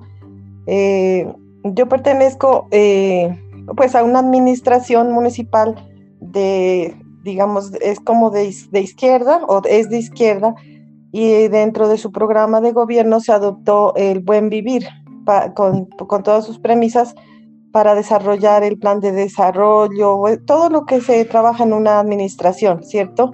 Y entonces eh, hay, un, hay, una, hay un sector de los concejales que son indígenas, son del el cabildo indígena de Yascual, ¿no? Entonces ellos eh, hablan y se apropian, dicen, no, es que ustedes no pueden, ustedes dicen, no pueden hablar del buen vivir. Entonces yo siempre digo, pues nosotros somos iguales, todos, eh, ninguno es español, ni tiene sangre diferente, ni ellos se les garantiza que ellos, eh, la pureza, digamos, de la etnia. Eh, y entonces, esa, eso, ese paradigma siempre lo he tenido yo, esa, esa pregunta más que todo. Cómo, ellos, cómo, cómo una comunidad, siendo que es igual a los demás habitantes, eh, hablan con esa propiedad. ¿Cuál, cuál es la diferencia eh, entre las personas, digamos, que tienen esa, ellos fueron del cabildo, pero porque se inscribieron y se hicieron un cabildo, pero la, la razón para que estén allí solamente es esa, los demás todos podríamos estarlo. ¿Sí me hago entender? Sí, sí, sí, sí, claro. Mm, ese, yo creo que e, esa es una... Me gustaría que lo formules como una pregunta, para que la vamos desarrollando, no es compleja. ¿Cómo la plantearías? Escuché lo último, no le escuché. Por favor, si apagan alguien las cámaras, los micrófonos, es que siempre se me va la, señal. Lo último no le escuché. Yo formularía que lo formules en, tipo pregunta para irla desarrollando, ¿no? Porque tiene que ver directamente con lo que vamos a hablar. Que lo formules como pregunta. Ya. Pues en uno, en, ¿sí me escucha? Sí, sí, te escuchamos. Pues yo le, yo le formulé la pregunta a uno de los eh, en, el sentido de que, por ejemplo, yo, yo estuve sentada en el cabildo y en un tiempo ellos sacaron a las personas arbitrariamente, ¿no? Entonces no, no, algunos los dejaban, algo, algunos otros no los dejaban y yo les preguntaba que cuál era, eh, digamos, el requisito para poder pertenecer, porque siempre yo tengo como, como esa prevención también eh, ellos apoyaron una eh, propuesta neoliberal, neoliberal. Siempre que se habla del plan de desarrollo o de cualquier tipo de ejecución que vaya a hacer el municipio, ellos hablan es de dinero, hablan de proyectos, de plata, ¿no? Entonces, ¿dónde queda sustancialmente el buen vivir eh, a nivel eh, sensorial, digámoslo así, a nivel sensitivo en las comunidades. ¿Cómo lo están entendiendo? Si ellos pelean es por plata. Muy bien. Entonces, podríamos decir primero cómo se entiende el buen vivir, ¿no? que vamos a dar algunos elementos. Dos, cómo se está entendiendo, porque una cosa es el discurso y otra es la práctica. ¿Cierto? Te voy a dar un ejemplo, ¿no? que lo vamos a desarrollar yo con, con, con ejercicios concretos. Eh, yo he estado apoyando y tengo muchos ahí amigos eh, de una asociación, que son la Asociación de Comunidades eh, de los Pastos, como son como 400 maestros. Desarrollamos un diplomado ¿no? con ellos y ellos hablan muchísimo de la chagra, ¿cierto? como un eje referencial. Sabemos que la chagra es un elemento fundamental en el mundo andino. Pero yo hice un recorrido, ¿no? incluso con muchos de ellos. Eh, eh, incluso ahí estaba eh, Fernando. Fernando Guerrero, hacer ese pequeño recorrido encontramos que la chagra no está, o sea que la chagra se está perdiendo, ¿cierto? porque una cosa es un cultivo de papa, otra cosa es el cultivo de, la, leche, no la producción de leche, pero otra cosa es la chagra. Entonces, a veces una cosa es el discurso y otra es la, eh, otra es la práctica. Entonces, de eso lo vamos a, mirar, porque voy a hacer toda una reflexión no vinculada a las artes de lo que sería el buen vivir. Pero dejémosla suspendida esa pregunta mientras cómo se ha planteado, cómo se entiende desde varios pueblos indígenas, cómo se está desarrollando actualmente y cómo se hay una relación entre la práctica y el discurso, ¿no?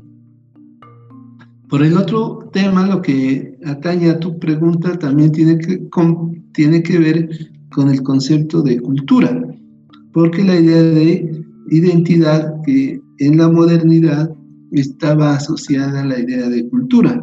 Y ese concepto de identidad es hoy precisamente, eh, y de cultura, el que está siendo hoy, digamos, puesto en tensión, pero también en práctica eh, a partir de las políticas eh, étnicas, a las políticas culturales que se están viviendo. Caso de los pastos, caso de los quillacingas y caso aquí en Colombia que tiene que ver con la constitución del 91, ¿no? Porque a partir del 91 el panorama cultural, el panorama étnico en el departamento de Nariño va a cambiar, ¿no? Entonces hay un proceso de, que en antropología le llamamos un proceso de reetnización. ¿Y qué pasa ahí con esas prácticas culturales? ¿Y cómo se dan esas políticas culturales? ¿Cómo se dan esas políticas públicas en esos contextos precisamente donde se da el concepto de reetnización? Como es el caso, como tú dices, de ellas cuál. O te pongo mi ejemplo, en el caso de Aldana, ¿no? Entonces, ese tema está asociado precisamente al concepto de cultura. Y son temas que son complejos de abordarlos eh, antropológicamente y que son fundamentales abordarlos, ¿no? Eh, porque a veces eh, desde el campo político no abordamos lo suficientemente ampliamente las nociones ¿no? de cultura, porque por ejemplo la noción de cultura es un, un concepto que surgió en el siglo XIX, pero en el siglo XIX eh, estaba surgiendo la antropología como disciplina y el contexto era totalmente distinto al actual. Entonces habría que pensar cómo se construye esa idea de identidad, ¿no? ¿Qué significa la identidad? Que es otro concepto que hemos heredado que es del siglo XIX y que se entiende por identidad. Cuando hablamos de un concepto, una identidad de los pastos, una identidad que ella singa, ¿qué se está entendiendo por eso? Y eso hay que entenderlo desde las categorías, ¿no? Que hoy, como digo, estoy, insisto mucho en eso, esas categorías ya hoy son, digamos, insuficientes porque surgieron en un contexto cultural determinado, ¿no? Y ahí tiene que ver con el contexto de cultura. Entonces tenemos dos categorías no, tres categorías para discutir fuertemente, que ya sería este seminario, la categoría de cultura, la categoría de arte y buen vivir, ¿no? Y habría mucho entonces que, que discutir al respecto. Vamos a lograr, ¿no? Yo lo que voy a hacer es como insinuar cosas, no provocar muchas cosas para que ustedes, digamos, las vayan, no, las, no se van a agotar efectivamente aquí en, esta, en el seminario, porque es, es muy corto, ¿verdad? Pero sí las voy a dejar insinuadas. Entonces, esa es una pregunta muy interesante. No sé si hay más.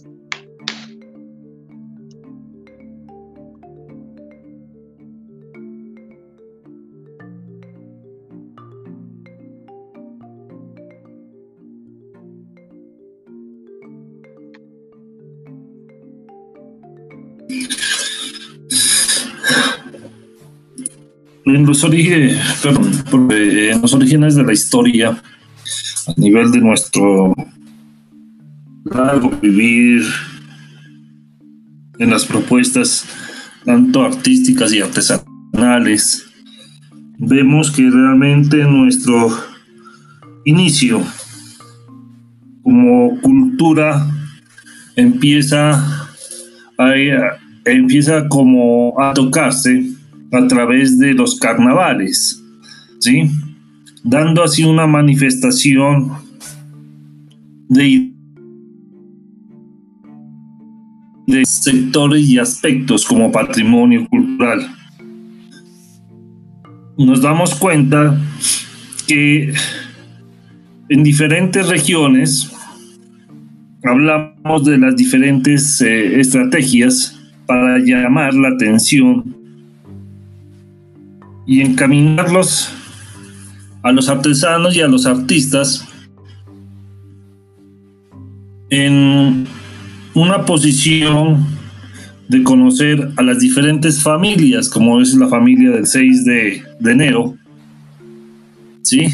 que lo establecen en diferentes comunidades, pues ya sean Ipiales, la familia tal, aquí en Pasto la familia tal, sí, en Túcar la familia tal. Entonces nosotros vamos encaminándonos a tener unos esquemas de identidad propia, regional, pero al mismo tiempo estamos perdiendo la riqueza, la identidad de los famosos apellidos tradicionales de ese entonces en nuestras regiones. Eh, hablaba con el maestro Raúl Ordóñez hace mucho tiempo que empezamos un cuento del rey feo.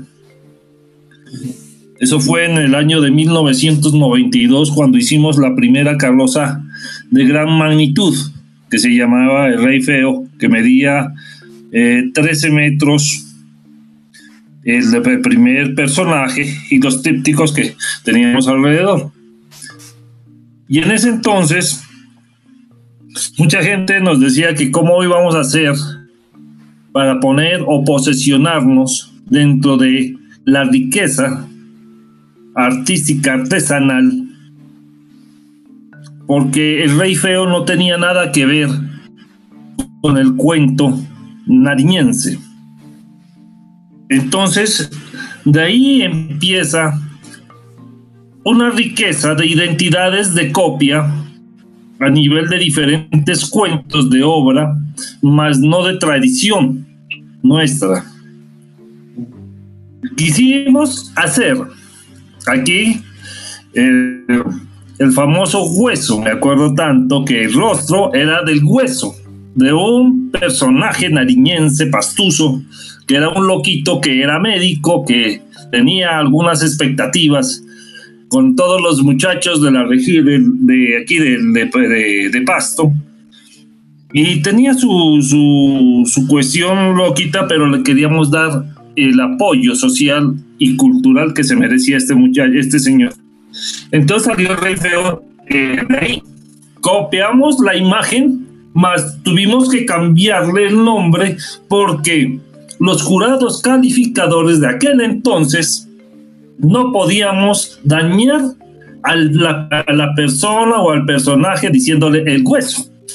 ¿Sí?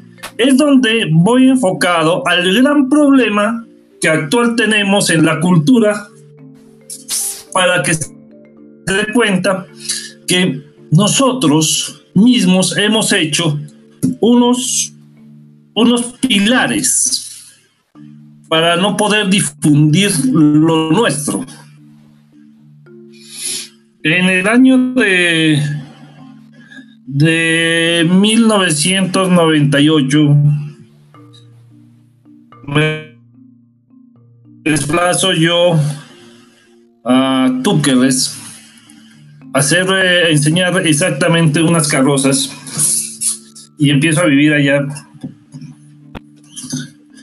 Y empiezo a, a enseñar diferentes formas de transmitir identidad cultural, ¿sí? Pero también aprendo de ellos muchos conocimientos endoculturales tradicionales de la región, como fue eh, el hecho de cómo asar el cuy, el famoso cuy, que es de, de, de, de pinzón, y traerlo a una carroza.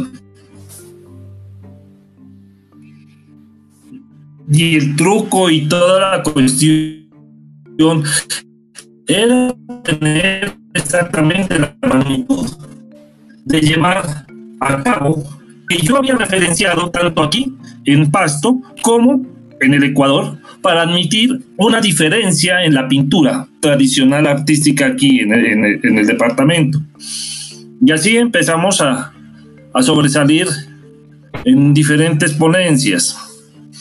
En el año de del 2002 entro con Raúl a trabajar otra carroza pero ya no con mucho apauge, mucho valor, sino ya mucha, ya mucha cuestión de que eh, empezamos a ver el movimiento, la rotación, eh, los equipos, la maquinaria, ya era más exactamente de una rotación, no de, de llamar la atención, sino de movimiento, ¿sí?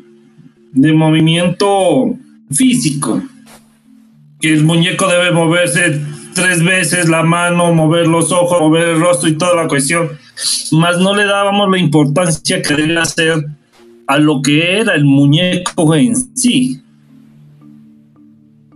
Y empiezan a trabajar la fibra de vidrio. Ese fue otra de nuestras grandes proezas y destrucción de lo que estábamos haciendo tradicionalmente, que era el papel maché. Ya. Actualmente utilizamos el icopor, pero tenemos las habilidades para dar a conocer otros, otra, otra forma, pero era la forma de hacer, de realizar los hechos. Hoy en día, pues, eh, dentro del proceso del patrimonio cultural que se nos viene porque realmente vamos a ver que los artesanos no vamos a poder o no van a poder o los artistas no vamos a poder, no sé qué vaya a pasar con el carnaval, como cuestionamiento social, como problema social de esa identidad de nuestra región hacia el mundo, ¿sí? Entonces eh, empezamos a ver el gran problema que va a tener el Instituto de Cultura Nariñense. Y nosotros como artistas vamos a involucrarnos en la gran problemática artesanal, porque un año de trabajo es un año de vida para un artesano y todo lo que se está llevando ahorita el gobierno y toda la cuestión es tenaz también. Bueno, mi propuesta es encaminada a rescatar mucho lo que es el patrimonio y lo regional nuestro en diferentes áreas, sea esta pintura, escultura, eh, artes, en las diferentes formas de danza, pero siempre rescatar la etnia cultural, lo que hacen los ecuatorianos en San Pablo, Cotacachi, Otavalo, ¿sí? ¿Qué hacen ellos diciendo a cada región lo que le corresponde y lo que deben hacer tradicionalmente, ¿sí? A Tutaki, por ejemplo, la, hacen los famosos telares y la tela y toda la cuestión. En San Antonio, pintura y escultura pero aquí no hemos podido lograr unificar ideas para realizar o establecer un medio o un propósito de, turismo artístico, ¿sí? como lo que hacen ellos. Eso es, profe. Muchas gracias por escucharme. Gracias, Mario. Hay muchas preocupaciones en tus palabras. Eh, y bueno, hay una, me hace recordar una pregunta que se hace en varios libros, eh, el filósofo eh, africano francés, Jacques Derrida. ¿Qué es la tradición y qué hacemos con la tradición? ¿Qué es lo que heredamos? ¿Qué es eso que nos pesa? Y como es un peso, qué hacemos con ellos, ¿no? Entonces, eh, este es un, tema muy complejo y que incumbe, digamos, a todo el proyecto de la modernidad, ¿no? Hemos dicho que somos herederos de dos tradiciones, que, ¿no? En esas dos tradiciones, por ejemplo, eh, en algunas lecturas, ¿no? Sobre todo, una, eh, he insistido mucho en este intelectual Aymara, dice que la tradición milenaria ha sido mm, clandestinada, negada, invisibilizada frente a la tradición centenaria, ¿cierto? ¿Qué quiere decir eso? Eh, que se habla de interculturalidad, que se habla de diálogo de saberes, que se habla de políticas culturales, no obstante, esa tradición milenaria, ¿no? Esos saberes milenarios han sido totalmente, digamos, subordinados, ¿no? Entonces, ahí estamos. Y eso se hace por otra tradición que se impone, ¿cierto? Y es esa tradición centenaria. Pero eso se reproduce, totalmente en todas las prácticas y en todas las instituciones. Quizá con la pregunta que se planteaba anteriormente, a partir de los cabildos mismos se puede estar imponiendo un modelo de desarrollo frente a una tradición milenaria, ¿no? Entonces, ¿cómo actuamos ahí? ¿Cuál es el, eh, lo que debemos activar, digamos, en nuestras prácticas? A veces esas prácticas se, se reproducen, ¿no? En el ámbito y a partir del mundo cotidiano. Entonces habría que pensar en, esos aspectos a partir de la tradición. Y eso sí pasa muchísimo en el tema del carnaval. Y mira cómo las grandes discusiones se dan hoy. ¿Qué es lo tradicional? ¿Qué es lo nuevo? ¿Qué es el artesano? ¿Y qué es el artista? ¿Cierto? Y son conceptos que nosotros heredamos de una de un mundo que no es el nuestro. ¿no? ¿Quién creó y quién dijo que esto es un artesano y quién es un artista? ¿Cuándo devino eso? ¿No? ¿Por qué la música y música tradicional y música culta? ¿Por qué a la música occidental le llaman música y a la otra le llaman folclore? ¿Cierto? Entonces, esas discusiones son muy importantes que las demos. Una cosa es el arte y la artesanía. ¿Eso cuándo surgió? Ese es un poco lo que yo eh, trabajo en, mi libro. Entonces, ¿qué es la tradición?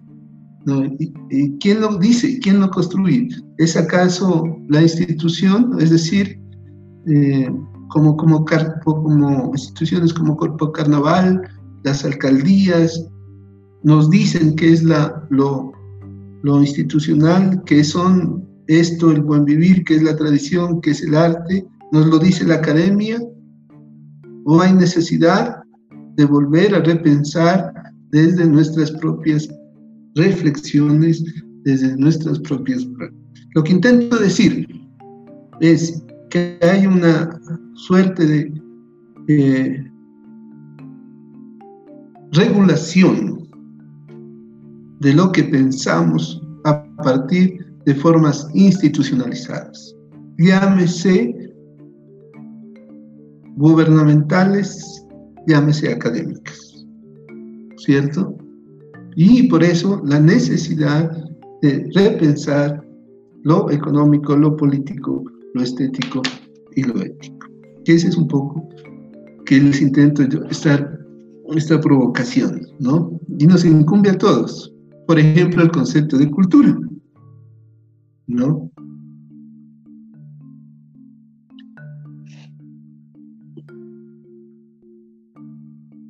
No sé si alguien más.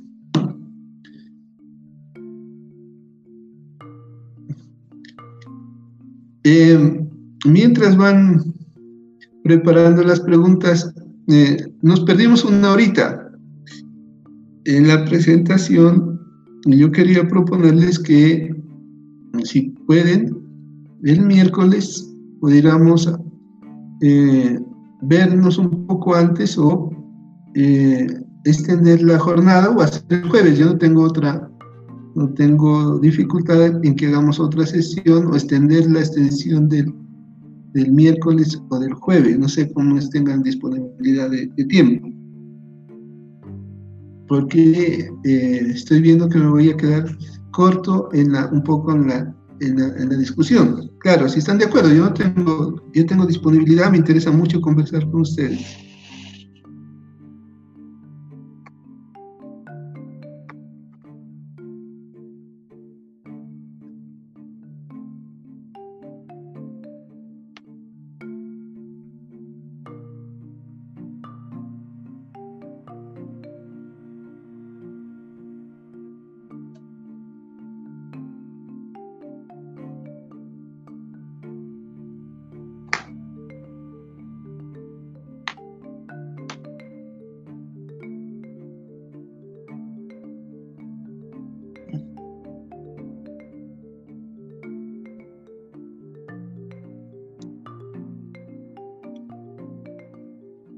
Voy a avanzar unos, no sé, eh, unos 10 minutos, ¿les parece? ¿Más?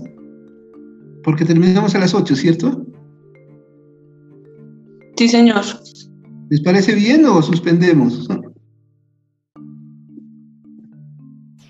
No, los 10 minutos estaría bien, profe. De acuerdo. Está bien. Muy, bien. Entonces, eh, voy a poner, eh, eh, ya han hablado de conceptos como de patrimonio, de identidad, de tradición, y todo esto tiene que ver con el concepto de cultura. Pero este concepto de cultura, como les decía, tiene un origen, ¿cierto? Se dio en un determinado contexto y parte de unos supuestos y parte de unas categorías, de unos tipos culturales, etcétera, de unas construcciones. Generalmente el concepto de cultura se había asociado a un modo de vida determinado, ¿no? Entonces, eh, en las ciencias sociales se dio una discusión, ¿no? Entre universalistas que pensaban que los seres humanos tendríamos características universales y que particularmente, digamos, compartíamos lo que llamábamos un consensio urgente, unos mm, sentidos particulares. Por ejemplo, piensen ustedes en Darwin, en la evolución. Entonces se generaron grandes relatos porque se construyó una idea de humanidad y esa idea de humanidad, ¿no? que es muy problemática hoy, eh, partía de que teníamos unas características que nos hacían distintos a los animales, a esos otros seres, ¿no? Entonces, lo humano, una de esas características distintas entre ellas es que tenemos cultura. Y los antropólogos de ese entonces decían que la cultura es lo que nos hace distintos. No todos los humanos somos iguales, como se planteaba en algún, ¿no? Entonces tenemos historias distintas y nuestro comportamiento es distinto. Entonces la cultura en ese entonces se ha dado un modo de vida. Pero eso lo estamos hablando en el siglo XIX. Entonces yo quiero poner en discusiones cómo ese concepto de cultura se ha ido transformando, ¿cierto? Y se ha planteado como tres modelos de entender la cultura.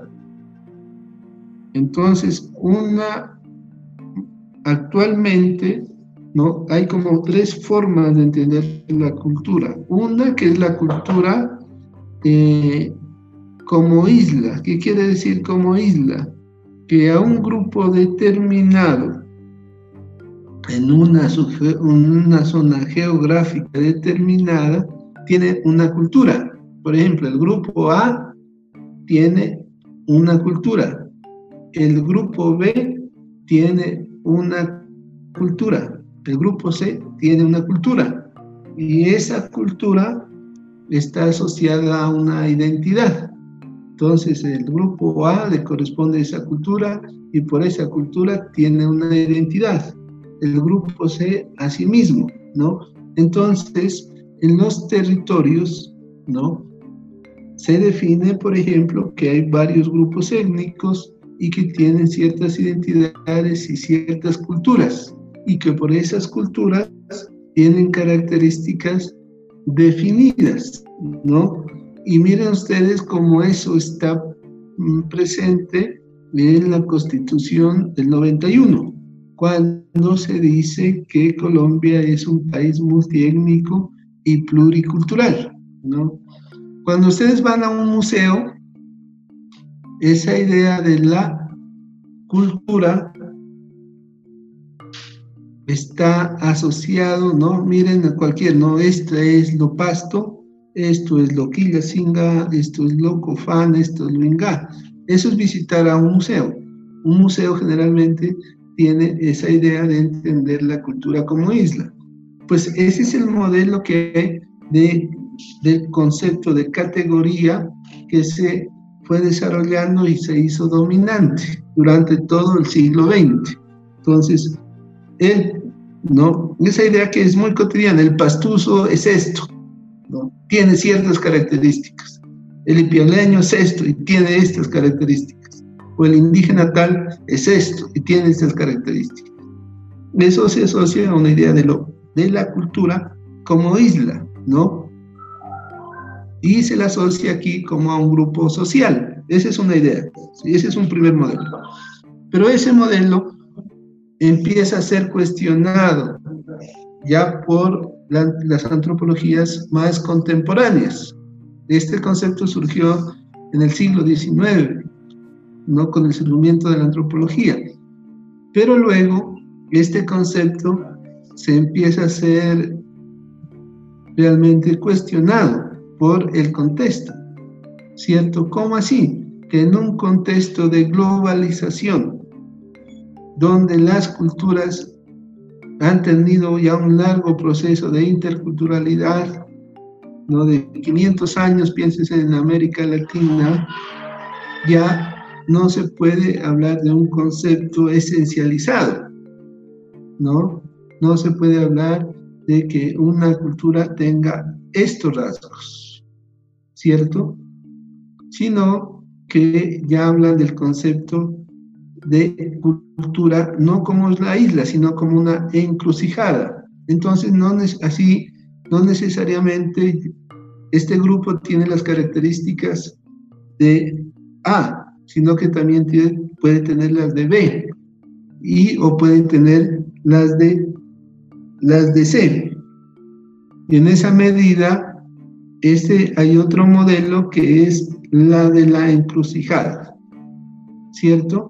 Entonces ese modelo ya no ve el concepto de cultura o la cultura a un grupo que tiene características particulares, con rasgos definidos, sino que puede, insiste no tanto en la cultura, sino más bien en las relaciones interculturales, ¿no? Y quizá uno de los libros que más nos dé cuenta sobre esas eh, relaciones interculturales sea el libro de eh, Néstor García Canclini, ¿no? Que también eh, de pronto es interesante que lo revisen porque habla mucho también del arte en ese libro. Entonces, en las culturas híbridas, eh, precisamente Canclini se pregunta, y bueno, ¿qué somos en América Latina? ¿Somos modernos? ¿No somos no modernos? ¿Somos tradicionales? Entonces hace toda una reflexión de la cultura no como isla, sino como encrucijada, como una hibridación. Eso que eh, a veces lo habíamos entendido como sincretismo cultural, ¿no? O como sincretismo religioso. Pero el concepto de encrucijada o el concepto de hibridación es muy interesante. Yo les puedo recomendar tres libros para abordar, si les interesa. Hay el libro de, de Canclini, de Culturas Híbridas, está un libro de Homi Baba también que acuña este, este concepto y otro libro de Peter Burke. Y en ese sentido, bueno, si nosotros hemos vivido 500 años, ¿no? ya de colonización de otras culturas, si hoy vivimos en un contexto globalizado, mm, mediatizado, con una serie de redes, ¿no? Y nuestros niños, nuestros hijos, ¿no? Están más, digamos, quizá influenciados por los medios de comunicación, por la televisión, por las redes. ¿Qué tipo de identidad es?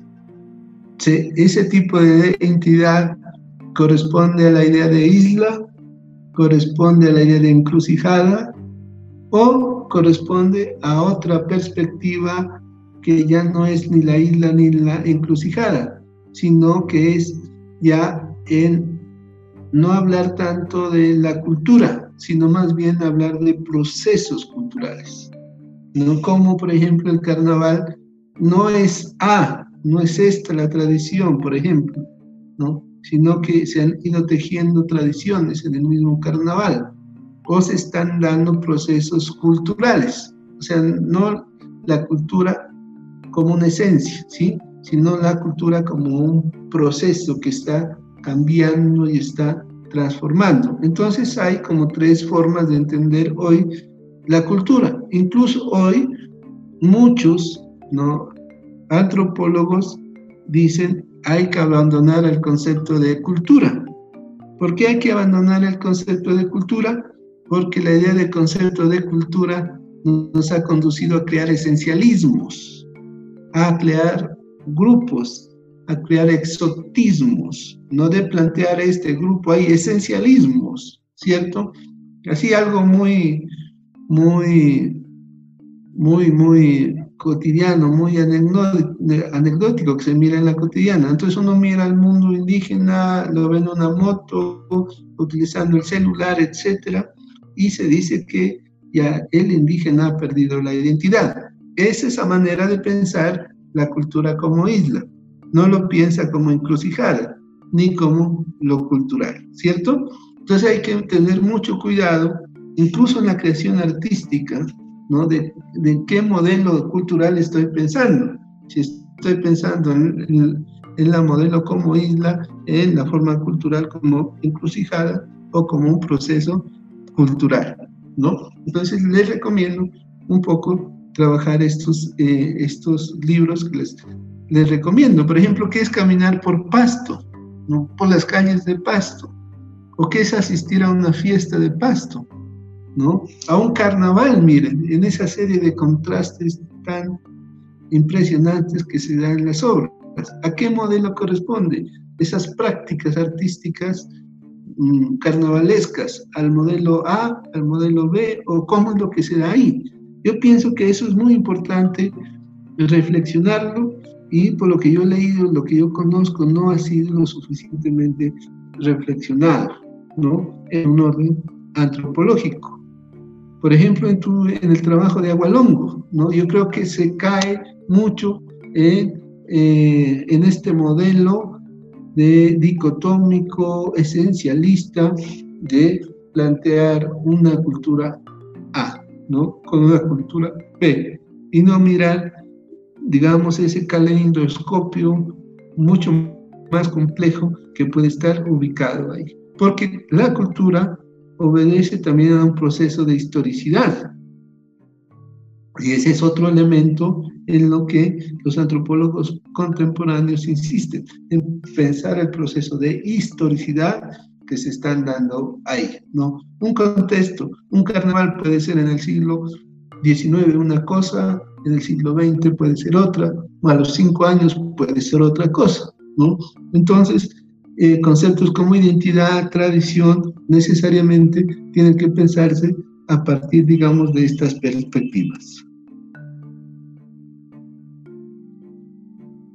Entonces dice, mire, este autor, bien reconocemos los peligros muy reales de la cultura cuando se la pone en juego para esencializar y demonizar a grupos enteros de personas. No porque a partir del concepto de cultura se ha demonizado, se ha excluido, satanizado también podemos admitir su valor político crítico para entender tanto el funcionamiento del poder como los recursos de quienes carecen de él. Entonces, hoy hay un debate. Dice, bueno, ¿qué hacemos con el concepto de cultura? ¿Lo abandonamos o no? No porque el concepto de cultura creado nos ha llevado a, formas exclusivas, excluyentes, perdón, de construir, lo étnico es esto. Incluso en muchas comunidades esos debates son, el CAMSA viene hasta cuándo, yo me acuerdo cuando hacía un trabajo de investigación en la comunidad, ¿qué es lo CAMSA? ¿Hasta qué generación hay? ¿Desde cuándo? Y si a, partir de esas ideas se construye, digamos, unas políticas, ¿cierto? Y eso está plagado, digamos, en el campo político. Entonces, el, concepto de cultura es un concepto, digamos, fundamental, pero habría que trabajarlo muy bien, ¿no? Ahora, hoy también, por el otro lado, hay una apropiación de ese concepto de cultura, o sea, ya no es un concepto netamente académico, sino que las comunidades se han apropiado de, esa, de ese concepto. Y dicen, nosotros estamos revitalizando, estamos rescatando, estamos perviviendo con nuestra cultura. Y en ese sentido, generan a partir de esa idea de cultura un pensamiento crítico, ¿no? Y en ese sentido lo que dice el autor, hay que mirar entonces eh, detenidamente qué es lo que está pasando ahí con eso que se llama cultura, o sea, con sus usos, ¿no? Con sus apropiaciones, ¿no? Que se le está, se le está atribuyendo. ¿Qué quiero decir con eso? Que el concepto de cultura ya no es un concepto de, eh, de propiedad de los antropólogos o de los académicos, sino que ese concepto ya se usa cotidianamente y cotidianamente es un concepto que sirve para reivindicar muchas cosas, muchos procesos políticos. Es decir, que el concepto de cultura también tiene ya un uso político. Por otra parte, eh, Néstor García Canclini nos dice esto sobre la cultura. Dice, hoy estamos en mejores condiciones, ¿no? Para entender que la desigualdad no es el resultado de la distribución dispareja de los medios de producción, ¿no? Sino también es producto de, de una construcción política, cultural y cotidiana, mediante las cuales las diferencias se transforman en jerarquías y en acceso asimétrico a todo tipo de recursos. Miren entonces aquí dos conceptos muy importantes, ¿no? que hoy son importantes en esta perspectiva de Canclini tenerlos en cuenta. Quizá desde un punto más desde la sociología y más desde la economía se ha insistido en la desigualdad, ¿cierto? Pero esa desigualdad no es, dice Canclini, el resultado de una política económica, sino más bien es el resultado de una construcción política y cultural cotidiana, es decir, que esa desigualdad ha sido generada por ciertos grupos y que está asociado precisamente a una idea de qué es lo que se entiende por cultura, por un entendimiento, por una comprensión de esa alteridad y de esas formas de vivir, de esa alteridad. Por lo tanto, a partir de la misma noción de cultura, ¿no? Esas condiciones se transforman, dice, en formas jerárquicas y en acceso asimétrico a todo tipo de recursos. Piensen ustedes, nosotros damos una idea de cultura, ¿no? Y planteamos que hay artesanos y artistas, ¿verdad? Y en esa medida establecemos ya jerarquizaciones. Y en esas jerarquizaciones, no únicamente jerarquizaciones, sino formas asimétricas de distribuir los recursos, ¿no? Y, o estos son indígenas, estos son pobres, etc. Entonces miren cómo esas representaciones del otro, que están mediadas por esta idea de cultura es, eh, está presente muy claramente en las políticas económicas, en las políticas eh, culturales, en las políticas públicas. No, por eso es hoy bastante complejo, pero también muy interesante, ¿no? Esa idea del concepto de, de cultura.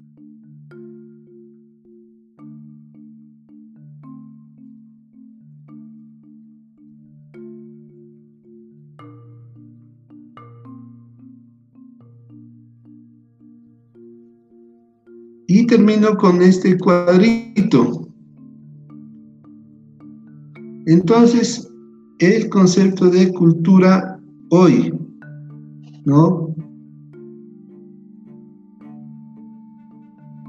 Tiene como diferentes dimensiones. Una primera dimensión sigue siendo asociado a esa forma de un sentir, de un pensar, de un ser, a los grupos sociales, ¿cierto? Pero también esa idea de cultura que está, está siendo apropiada por los actores, ¿no? Está haciéndose apropiada también por el capitalismo cultural. Entonces hoy hablamos de un nuevo capitalismo. Y entonces ese concepto de cultura, a la vez que es un recurso político, hoy la cultura se convierte en un recurso económico. Entonces tenemos un uso que lo pueden hacer los grupos sociales tratando de reivindicar formas de sentir, formas de pensar, formas de saber ciertos valores, ¿no? O está hoy siendo la cultura una mercancía más. Hoy todo se mercantiliza y precisamente la cultura se ha, mercantilizado en todas sus dimensiones. Díganme ustedes que no es hoy una mercancía, ¿no? Tanto lo que llamamos ambiente como lo que llamamos cultura, hoy hace parte del, del capitalismo contemporáneo. Todo se ha mercantilizado a partir de la cultura. Entonces tenemos ya un uso aquí que se da por los grupos sociales, que está vigente esa categoría, pero también está asociada a esa idea de, del capitalismo cultural, es decir, la cultura como recurso. Pero también ya pasa a otro escenario, y ese escenario es el, lo político, porque en el escenario político, ¿no? fundamentalmente a partir de las constituciones en Colombia y en América Latina, de la inclusión de lo cultural, ese concepto ya es un uso también muy frecuente en, por los gobiernos. ¿no? Entonces tenemos un uso eh, complejo de, en el campo político, en el campo económico y en el campo, de, digamos, de las mismas poblaciones. Y eso en un contexto de globalización. O sea que ya no es un concepto local, sino que ya es un concepto que atraviesa procesos globales, procesos económicos, procesos políticos. Entonces quisiera terminar por ahora, que ya se nos eh, va el tiempo, decir que hoy el concepto de cultura, como otros, es un concepto de disputa. La cultura hoy es un elemento de disputa entre entre diferentes actores sociales.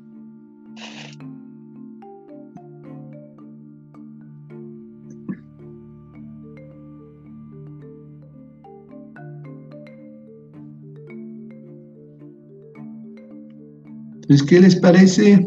Si tienen alguna pregunta o dejamos ahí y volvemos a retomar el miércoles.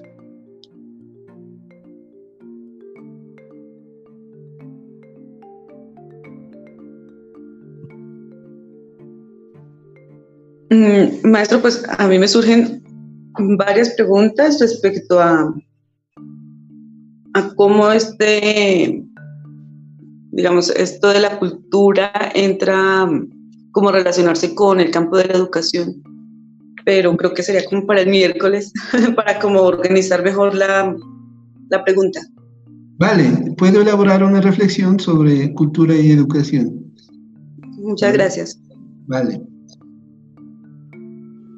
Profe, y otra cosita también. Eh, lo de la cultura tiene que ver eh, necesariamente con, la colectividad o, también hace parte del individuo.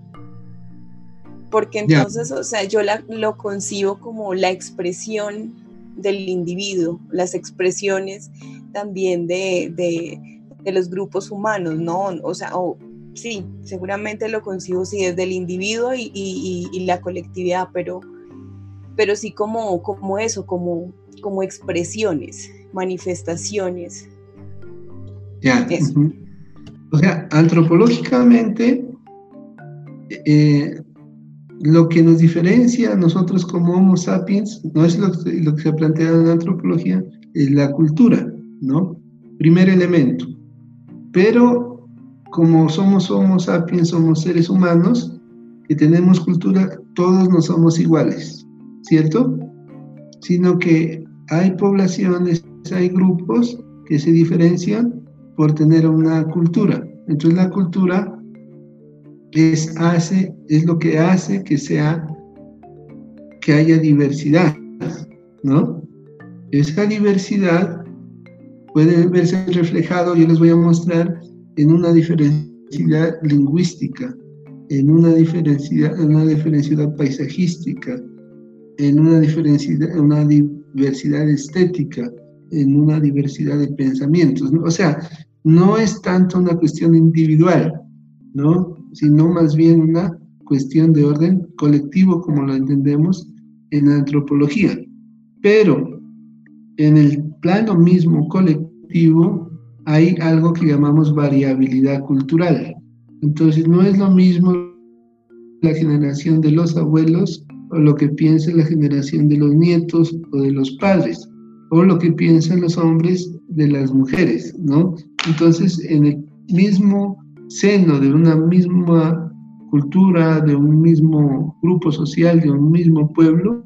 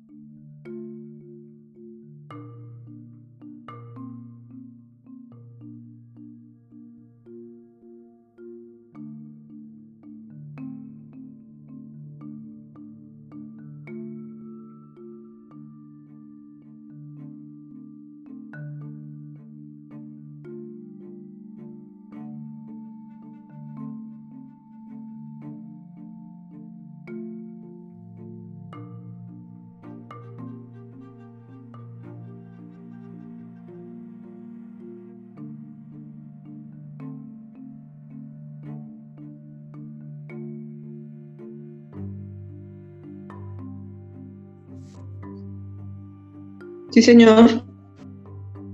Sí.